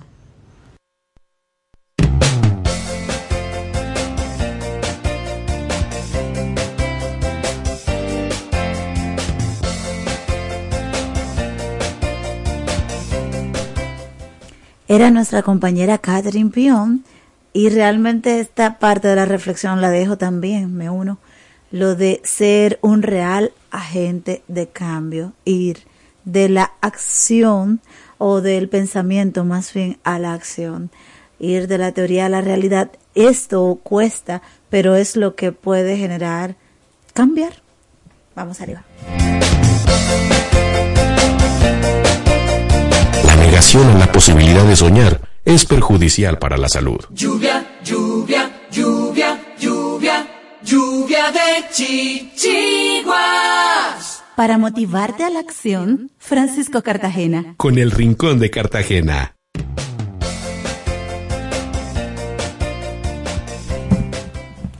Hola, hola, Sujei. Manuel. Hola, hola. Hola. Ah, porque, porque Francisco llegó ahora. No, yo no entiendo. Yo me he quedado con eso. De hola. ¿Tú te acuerdas de eso? Soy hola, hola, Sí. hola. Yo me he quedado con eso. Yo lo voy a dejar ya. No, eso fue Barbie, que te dejó como el niño despierto. El niño interior me lo dejó activo. Sí. Sí, Barbie, una historia maravillosa que yo invito a la gente a que siga investigando y no se quede solamente con el patrón de que es una muñeca fresa, sino que Mm. hay todo un trabajo de hasta de mercadeo que uno puede aprender. Que no es solo una muñeca plástica. Sí, hay algo muy lindo. Ok. Miren, en, como parte, digamos, de el rescate de la figura paterna y el rescate de lo masculino, he traído un informe. He visto varios, varios materiales interesantes, pero este en sí me llamó mucho la atención. Es un informe del Instituto Internacional de Estudios sobre la Familia, uno- un organismo español. El informe es TFW 2015 del 2015, es decir, nos separan ocho años. Sin embargo, qué curioso que ya hace ocho años se estaba dando esta preocupación. Dice aquí, la importancia de la figura paterna en la educación de los hijos, estabilidad familiar y desarrollo social. Este es un documento de abril 2015, informe elaborado por María Calvo Charro. ¿Ya la conoce María? La, profesora titular de Derechos Administrativos de la Universidad Carlos III, investigadora visitante de la Universidad de Harvard, Massachusetts, profesora visitante de la Universidad William and Mary, Virginia. Dice aquí, ya le dejaremos a Nuria que ella investigue esa que parte de ahí, valide que valide, los títulos. ¿verdad?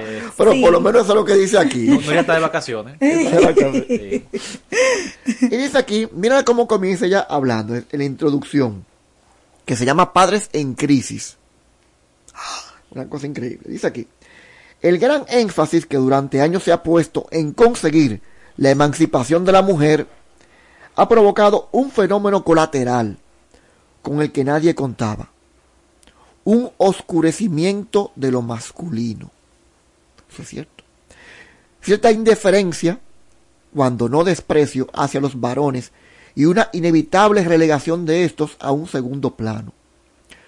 Esta situación, si bien puede ser lógica, porque han sido muchos los años de dominación masculino, no debe ser ignorada o minusvalorada, porque una crisis del varón nos conduce igual que si se tratase de la mujer, a una crisis de la sociedad entera. Es decir, debe haber equilibrio. Hay que haber, tiene que haber un equilibrio. Sí. Y eso ha ocurrido. Fíjate que desde que comenzamos en el 2012 con Protégelas, nunca hemos enfocado una campaña o una visión de el hombre es el malo, de que la mujer es la, víctima siempre, sino... No, exacto. Siempre, y que es malo el tema de la victimización, realmente también. Entonces siempre hemos enfocado este tema más desde el punto de vista en cuanto a la biología. Siempre has notado que siempre estamos trabajando el tema de la, de la violencia desde la biología. Porque si no se toma en cuenta la biología, estamos dando palos a ciegas. Y cuando digo la biología es que además de publicar, por ejemplo, la cantidad de feminicidios, pues también ver la persona que lo originó desde el punto de vista biológico, desde el punto de vista no solamente genético, sino de sustancias que pudieron haber perturbado su comportamiento. Eso es importante. Exacto. Eso es importante llevar ese conteo. Que no sea solo infidelidad, porque realmente mm, hay mucho más detrás. Como se suele tratar, ¿verdad? en ese sentido, eh, también entender lo siguiente, de que el hombre, eh, aunque quizás eh, por el mismo tema del machismo, porque yo pienso que una víctima más del machismo es el hombre, el hombre en nuestras sociedades es muy sufrido en el sentido de que si uno busca las estadísticas, uno se va a dar cuenta que el hombre sufre más estrés que la mujer, que el hombre se suicida más que la mujer, que el hombre sufre más de ansiedad que la mujer, por el hecho de que el hombre se le exige hasta cierto punto un poco más que la mujer. Así eh, es. En el sentido de que el hombre, precisamente por la presión social que tiene, el del rol de proveedor, del hombre, el hombre no llora, que el hombre siempre tiene que ser fuerte, el hombre se restringe más hacia, digamos, a quebrarse. Siendo que el hombre también tiene lágrimas, siendo que el hombre también siente. Entonces el hombre sufre en silencio, eh, cuando está en una situación que la agobia, el hombre no, no suele hablar, eh, aunque obviamente eso ha variado mucho, porque hay una sociedad un poquito más open mind y el hombre, hay hombres ya que quizá no le cuesta hablar abiertamente sus problemas, ir al psicólogo, lo que sea, pero sigue todavía ese vestigio del machismo y el hombre por consiguiente tiende a tomar decisiones no muy agradables como quitarse la vida, eh, qué sé yo, que el estrés lo consuma, eh, que eh, si perder la, razón, y, y, son cosas que, también deben prestar, debe prestarse la atención. Completamente de acuerdo. Sí, y, eso es importante, ver siempre el fundamento biológico de la conducta. Mientras eso no se vea, estaremos dando palos a ciegas. Y es precisamente quizás parte de lo que ha ocurrido, que se le ha dado una, una importancia merecida a la mujer lo que no debemos descuidar es la atención hacia el hombre, es el desarrollo del hombre. Y cuando digo desarrollo es también en su parte interior, en cuanto a su intelectualidad, en cuanto a su conocimiento de sí mismo, y por qué no, en cuanto a su moral y su espiritualidad. Bien, para que haya un equilibrio. Y sigo leyendo lo de, lo de este informe. Dice, la masculinidad, paternidad está bajo sospecha y es tratada con hostilidad. En este ambiente, madres solteras, abandonadas, separadas o divorciadas, intentan criar a sus hijos, en ausencia absoluta de un modelo, de un modelo paterno, con la creencia infundada de que ellas se bastan y sobran. Aquí la autora aclara un modelo paterno, no necesariamente el padre biológico, porque siempre hemos hecho hincapié en ese punto aquí en el programa. Una cosa es el padre biológico, que es lo ideal que sea también el modelo paterno, pero en ausencia de ese padre biológico, por un motivo cualquiera, siempre es importante que la mujer busque eh, eh, ese, esa figura paternal, ese símbolo de hombre, que sea una referencia para ese, ese niño que tiene su que tiene, hogar. Y en ese sentido, también decir de que si la madre no inculca eso en el niño, o niña también, ¿verdad? No importa el sexo. Eh, él, lo va a buscar de manera natural, ya sea en, una, en un amigo que sea mayor, en un vecino, en un, en un personaje de televisión, o sea, y, y, para Estoy de acuerdo contigo porque es como una necesidad claro, del ser humano. Entonces, ¿cuál es el problema, cuál es el tema con eso? Que si la madre no eh, lo canaliza, puede que el modelo que busque no sea el más el correcto. Sí, hay unos números bien interesantes que voy a compartir en un rato. Y, pero antes de pasar a esos números, hay un tema delicado. Y es que tan pronto ocurre el divorcio, hay una fractura en la mentalidad de ese joven. Y eh, es importante ahí mucho más hacer lo que dice Manuel, buscar ese modelo paterno para tratar de que puedan, que la situación pueda ser manejada. Porque en ausencia, pues, ¿qué ocurre? Que, dice aquí, algunos modelos construidos, bueno, ah, lo que dice básicamente es que llega un momento en que cuando ocurre la separación, el padre, su rol lo intercambia y ya tiene miedo de ser padre y se convierte en un colega del hijo. ¿Por qué? Porque dice, bueno, ahora tengo solamente los fines de semana para ver a mi hijo. No puede ser posible que yo en esos dos días que voy a durar con él le esté reclamando acerca de su comportamiento. Uno quiere mostrarle la mejor cara. Claro. Las pocas horas que voy a durar con mi hijo, no le puedo estar llevando, llamando la atención sobre las cosas que hace durante la semana. Porque si obviamente yo puedo, puedo pasar la semana con mi hijo, dos bochecitos que yo le dé en la semana, tres hasta cuatro, mira, bájate de ahí, mira, esto no se hace. Como que se disipan, ¿verdad? Pero cuando esas, esos siete días se reducen a dos horas o cuatro horas o dos días, ese, esa llamada de atención tiene mayor peso, duele más. Porque el mismo hijo dice, oye, pero papi, yo te vengo a verte, quiero estar contigo, y tú me estás llamando la atención de la, nota, la, la mala nota que saqué. Entonces a veces el padre dice, oye, tengo que bajarle dos, como dicen por ahí, y tengo que tratar de que él me vea más como un amigo. Y comienza entonces a ya no tanto llamarle la atención.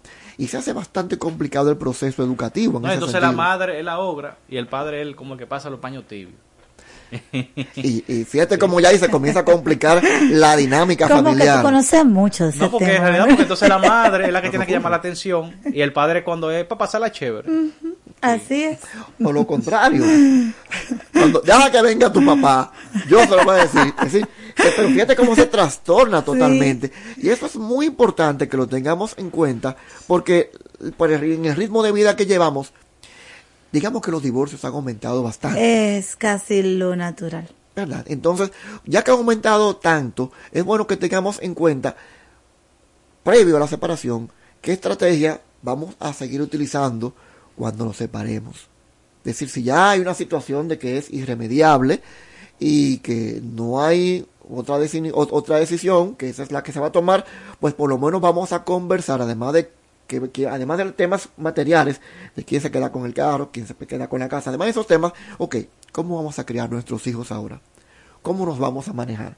Y muy importante, que la madre no inculque un rechazo hacia el padre porque puede ocurrir eso también. O viceversa, todo depende con quién se queden los hijos, ¿verdad? Eso es básicamente un ejercicio de comunicación. Un ejercicio de comunicación que, efectiva.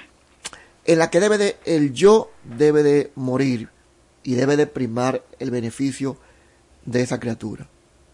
Es decir, mis ganas de congraciarme con, con mi hijo, de que sea mi pana, de eso debe de morir por el bien de él.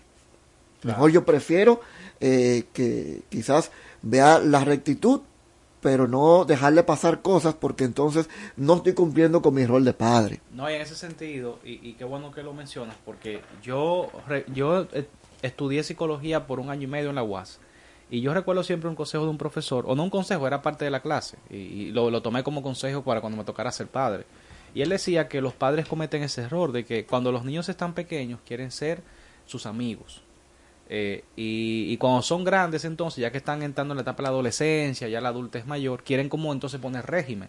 Y debe ser lo contrario. Debe, en la etapa inicial del, del, del, del, ser humano, que es la niñez, es donde se deben trazar las reglas, donde se debe, digamos, no ser mano dura, porque esa no es la idea, pero trazar los límites, qué es bueno, qué es malo. Y ya, entonces, cuando está en la etapa eh, ya de, raciocinio, que es un adolescente, que ya conoce lo bueno y lo malo, entonces uno, uno, se sienta con él, lo admira, yo entiendo que tú debes hacer esto, ya como una persona, como, ya con más afinidad, casi como amigos, porque pero ya tiene una estructura moral diseñada que ya cuando tú le das la permisibilidad y simplemente eres amigo cuando eres niño, entonces ya para enderezarlo en, la etapa ya adolescente, que empieza la rebeldía, es más difícil. Construir una base. Exactamente. Hay que construir una, una base.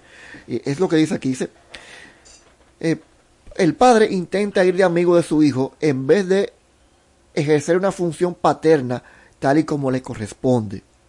Los padres de parejas separadas o divorciadas que solo ven a sus hijos algún fin de semana, la gran realidad, yo pasé por eso. acaban cambiando la relación padre-hijo por una relación de colegas.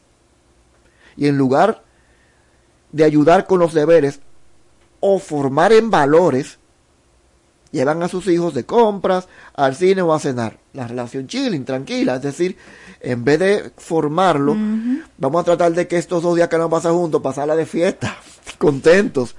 Y eso complica bastante la situación. Los estudios demuestran que en muchos casos los padres divorciados poco a poco van perdiendo el contacto hasta que finalmente dejan de ver a sus hijos definitivamente. Esto no se cumple, claro, en el 100% de los casos, pero hay una tendencia. y hay, y hay una alta, un alto porcentaje de padres que se sabe que son los papás de sus hijos de milagro. O sea, no hay ninguna relación. Independientemente de que el divorcio haya existido o no, no es el punto. El punto es que no hay relación con los hijos. Va ocurriendo una separación, porque es que hubo mm. un quebranto de la función normal biológica y de los roles. Entonces, a partir de ahí, eh, todo se complica y por eso es antes, ya cuando uno sabe que va por esa vía, tratar de ver nosotros nacionalmente cómo lo vamos a manejar. Pero yo quiero comentar algo respecto a eso, porque a veces, aunque los hay, obviamente hay padres que son irresponsables, yo no creo que ese factor se dé siempre por un desinterés del padre. Puede que haya otros factores que den lugar a eso, porque a veces uno ve una acción sin, sin, sin juzgar o, o, o sin ver las aristas que llevaron a esa acción. A veces ocurre también que las que esa lejanía de los padres hacia los hijos se dan quizás por el, el conflicto eh, emocional que hay entre el padre y la madre, que por ejemplo, eh, obviamente sin, sin, sin, que se vea que yo estoy culpando a la madre por eso, pero se da el caso de que no se pueden ver. Y entonces cuando van a cuando, cuando, el padre va a la casa a buscar al niño, ocurre una situación, un conflicto, y el padre se va alejando. No porque se quiera alejar de su hijo, no porque se quiera alejar de la situación incómoda que vive cada vez que ve a la madre del niño. Sí, pero eh, el padre debería saber que el niño nada tiene que ver con eso. No, no, por, el, Pero, por eso digo, o sea, no tiene que ver directamente con el niño, porque el padre no es que tiene ese interés hacia el niño. Y también se da el caso que a veces el padre está en el extranjero, el niño obviamente, por ejemplo, en el caso dominicano está acá, o el padre tiene una rutina que no le permite de manera efectiva eh, eh, ver al niño aunque quiera. Entonces, que a veces no es necesariamente porque el padre emocionalmente se desprende de, la criatura. Mira, muy valioso ese punto y, y, eso es lo que yo quería eh, traer acá a colación, porque regularmente el estereotipo del padre ausente es ausente charlatán, y no es así. No es así. Hay algunos padres que sí son ausentes porque no tienen esa conexión, no tienen la madurez. Hay, pero no son todos. Y se ha querido ver al padre ausente como que siempre en el 100% cae en ese, en ese saco. Y no, nada que ver. Hay muchas situaciones dentro del ser humano que es muy complejo. Hay muchas situaciones que impiden que un padre que quiere ver a su hijo, que ama a su hijo, que llora en las noches porque no puede comunicarse con su hijo, no puede estar en la crianza de su hijo, pero que lo separan. De igual forma, ocurre con muchas madres que tienen que a veces ir a trabajar a otro país y no tienen el contacto que quisieran con sus hijos, con esa crianza. Entonces, es como equilibrar un poquito la balanza y precisamente en ese estudio eso, eso es lo que transmite y también yo como que quisiéramos transmitir en este mes del padre, porque el padre no es el perro, como dicen por ahí. El mes del padre, el mes de los perros, jamás en la vida. Es que también se celebra el Día Mundial del Perro en este mes. Qué bueno. Qué coincidencia. Qué coincidencia. Esa es la razón. Qué coincidencia. Pero, pero debemos, también lo compartimos con el perro, el mes, está bien. Pero no decir que el Día del Padre es el Día del Perro. Y es algo que realmente hemos ido absorbiendo de manera popular y hasta con cierta cierta gracia. Y nosotros los hombres, como los hombres no le damos tanta importancia a ese tipo de cosas, hasta lo repetimos, Manuel. nosotros los padres somos los perros. Y lo, y lo repetimos. Y quizás ese ha sido el, parte del problema. Que nos hemos quitado valor en ese aspecto de la de lo que nosotros ejercemos, porque como manifestación de Dios, me voy un poquito ya más, más, trascendente, más en lo trascendente, Dios nunca serán perros. Nunca. básicamente somos manifestaciones de Dios, así como es la mujer, lo es el hombre. Pero, es un halago que no digan perro. ¿Pero es que? Es un halago que no digan perro. Depende del contexto. no, no si, si lo vamos a lo literal, porque el perro es un animal muy noble. Sí. Mira, Manuel. noble, señor, sí. ok. Pero muy bueno, Manuel, muy bueno. Doctor. Sí. Entonces, ¿qué pasa al fin y al cabo? Nosotros necesitamos redescubrir de nuevo esa masculinidad que se ha querido como tergiversar de que no, mira, no seas tan estricto, sea un poquito, no, el hombre tiene su forma de crianza y la mujer también. y las dos son necesarias. Las dos son necesarias. Que es importante que siempre pensemos más en el hijo, en la hija, en la criatura, que en mi yo. Porque hasta en la forma de yo corregir va a influir eso en la manera de, en que yo aplico la, la corrección. Si estoy pensando en mi yo, en que tú no debes pasar por encima mi paternidad, tú no debes pasar por encima lo que yo inspiro, tú no ya eh, eh, quizás voy a ser muy fuerte al, al, momento de corregir, mientras que yo digo, ¿qué es lo que yo debo hacer correctamente para que él no siga por ese camino? Porque por ese camino va a encontrar solamente dolor y lágrimas. Déjame ver, y ya hay, le das más cabeza a la situación. No solamente porque me está afectando. Mira, hay un conjunto de números, estos son estadísticas muy interesantes con relación precisamente, todos tienen algo en común, es que no han tenido una figura paterna. Okay. Estos son números de... De, de diferentes grupos poblacionales. Sí, este, bueno, este estudio, hay poca... Tú sabes que en República Dominicana no tenemos eh, números... Necesariamente, estadísticas de nada. Eh, tan clara, tan mm, claro. Es decir, yo me he metido, por ejemplo, al yo sé que yo vivo dándole mucho seguimiento al tema de los feminicidios, mal llamados feminicidios, pero a los crímenes pasionales, ¿verdad? Mm, que también son mal llamados pasionales. Ok, es crimen. Pero por ahí, ¿verdad? Por ahí el asunto. Entonces, violencia intrafamiliar, creo que sería lo más justo, ¿verdad? sí.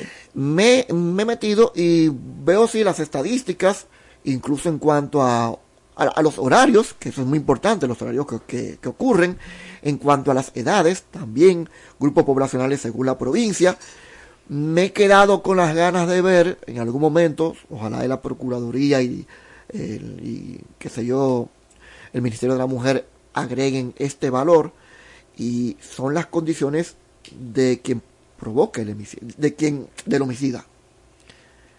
¿Por qué? Porque siempre esa parte biológica hay que verla, siempre. De qué hogar procede, incluso hasta el tipo de religión, lo que había tomado, según el expertise forense, había estado bajo el efecto de alguna droga.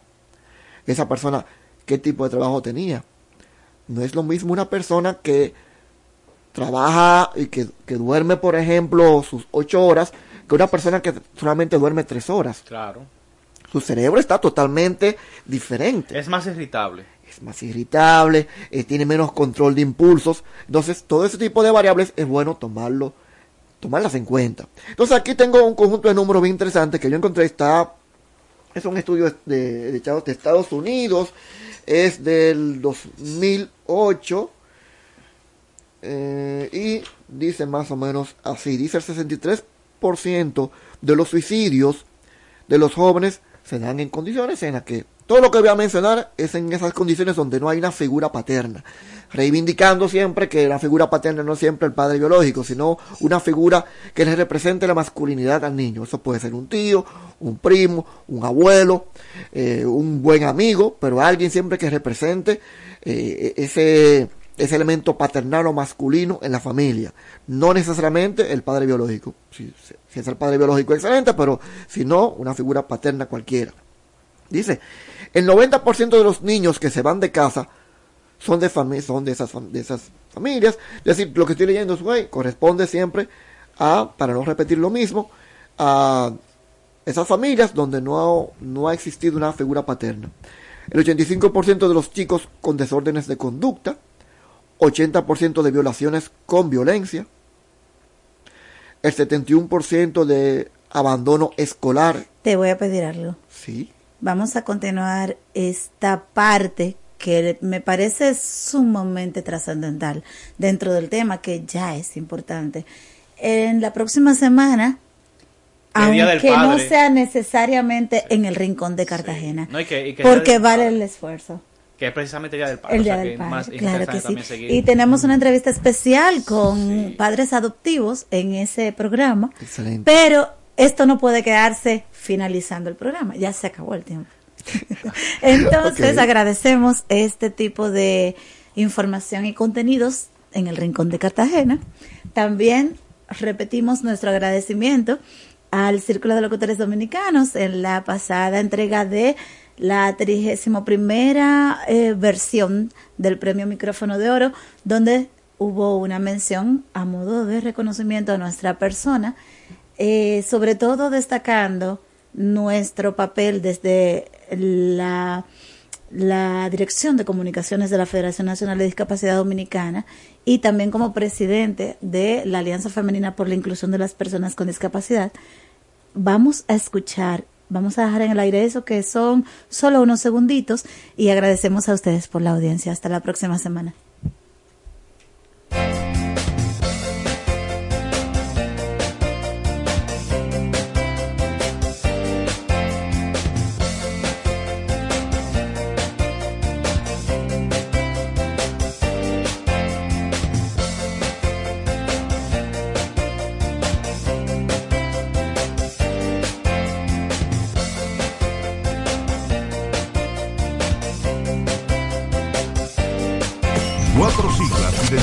La más poderosa estación, HIFA, y dos frecuencias compartidas, 106.9 para Santo Domingo y 102.7 para todo el país. En tu radio, la voz de las Fuerzas Armadas, 24 horas con la mejor programación. Simultánea para ellos. Aprovecho para saludar a las locutoras amiga también de mucho tiempo, Juan María, Sujei, Sujei, Milagros de Jesús, presidenta y fundadora de Alianza Femenina por la inclusión de personas con discapacidad. Gracias por su valioso trabajo. Desde la locución. Cuatro siglas identifican la más poderosa estación, HIFA, y dos frecuencias compartidas 106.9 para Santo Domingo y 102.7 para todo el país. En tu radio, la voz de las Fuerzas Armadas. 24 horas con la mejor programación.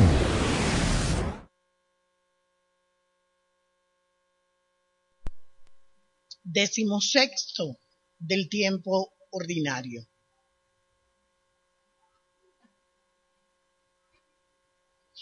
Todos deseamos ver un mundo sin maldad, una iglesia sin faltas, ver que la iglesia real y el mundo real son imperfectos y están en pecado, eso nos impacienta.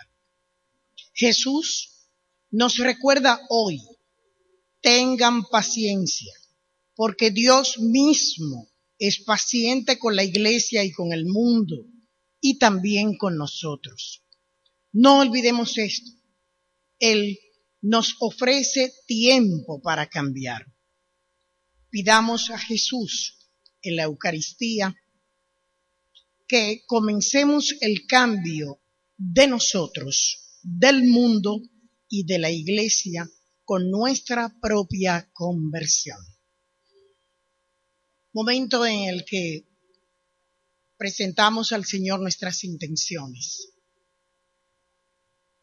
y pedimos al Señor por los hermanos que ha llamado a su presencia, Miguel Ángel Rodríguez y Veneranda Altagracia Rodríguez, por el éxito de unos proyectos, por la salud espiritual de un joven. Hoy nuestro celebrante es el diácono Coronel Ejército de República Dominicana Elías Caamaño. Coro del Ministerio de Defensa Ramón Matías Mella y Castillo.